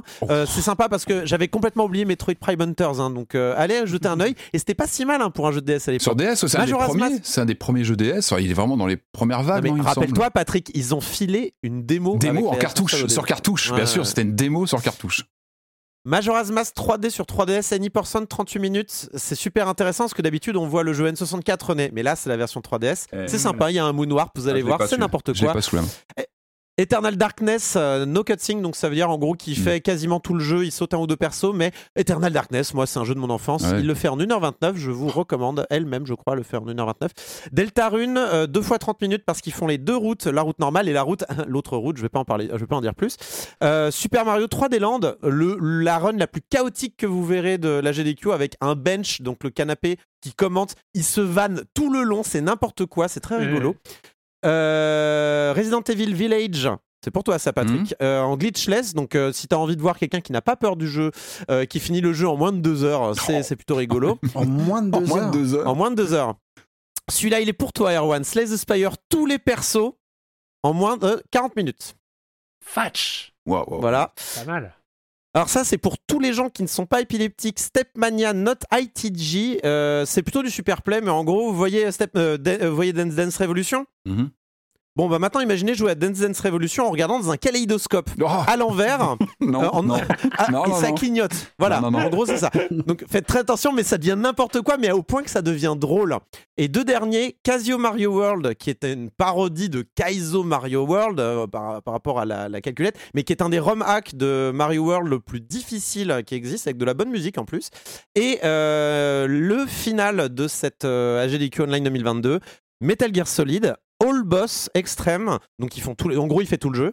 euh, en 1h21 Non, oh non. et euh, 1h21. de quoi Non, 1h21. ah oui, oui, 1h21. Et euh, ce qui est étonnant d'ailleurs, que, alors je sais pas s'ils l'ont pas déjà fait dans d'autres AGDQ, mais c'est vrai qu'ils n'ont pas fini par Super Metroid, ce qui est d'habitude la tradition. Euh, mais là, ouais, ils ont fini par Metal Gear Solid avec euh, comme dernière guerre des dons, euh, est-ce qu'on sauve Meryl ou est-ce qu'on sauve Otacon? Bref, la GDQ, c'est toujours chouette, c'est toujours bon esprit, toujours bonne ambiance. Je vous encourage à regarder ces speedruns. Il y en a plein, plein, plein, plein, plein. Et on se redonne euh, rendez-vous donc euh, cet été pour la SGDQ 2022 et on l'espère en, fi- en présentiel cette fois-ci, ça serait cool. Marius. Euh, semaine difficile, plein de séries bof, plein de films bof, euh, voire carrément nuls. Mais un petit truc euh, chouette qui sort le 2 février.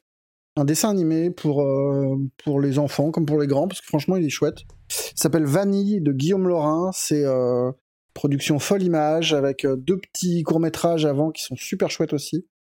Et c'est c'est une histoire fantastique euh, en Guadeloupe euh, autour d'une petite fille qui a du mal à, à accepter ses, ses origines, ses cheveux et, euh, et c'est vachement drôle. C'est ça ne dure que 40 minutes et t'en ressors, t'as as vraiment envie d'avoir une version longue et très chouette. D'accord. Cool. C'est au cinéma? C'est au cinéma, ouais. Trop bien. Euh, et bah pour ma part, c'est saison 4 de Ozark, euh, qui est franchement cool. C'est trop bien. Euh, c'est une série qui vraiment s'est installée sur la longueur. C'est qui commençait avec cette suspicion d'avoir un sous Breaking Bad. Un peu, euh, enfin voilà, dans un autre environnement euh, et, sans vraiment d'ambition. Et en fait, petit à petit, euh, ça fait partie de ces séries, ces rares séries, parce que c'est plutôt l'inverse généralement, qui s'améliorent euh, en route et, qui gagnent en ampleur. Et, franchement, cette saison 4, euh, en tout cas là, c'est une saison 4 en deux parties. Donc il y a sept premiers épisodes qui viennent de, débarquer sur Netflix. Et il y en a sept autres qui arriveront courant 2022. Et, euh, et voilà, et j'ai pas encore fini, on doit en être au cinquième, je crois. Et euh, c'est vraiment un vrai plaisir de retrouver la famille Bird, euh, Russ, qui est quand même formidable, et, tout l'environnement voilà, de cartel, de blanchiment d'argent, de casino, de, choses comme ça, de Ozark. Voilà. Eh bien, euh, eh bien, voilà, on en a fini. Euh, comme d'habitude, alors je rappelle hein, euh, toujours, n'hésitez pas à prendre vos places pour la 500e de Silence on Joue qui aura lieu le dimanche euh, 6 février de 18h à 21h au Forum des Images. On vous a expliqué, on vous a dit un peu du programme, vous a spoilé un peu le programme euh, en début d'émission. Et puis, euh, puis voilà. Puis en attendant, euh, bah, si tout va bien, alors c'est pas garanti à 100% cette semaine, mais si tout se passe bien, on se retrouve la semaine prochaine pour parler de jeux vidéo sur libération.fr et sur les internets. Ciao. Bye.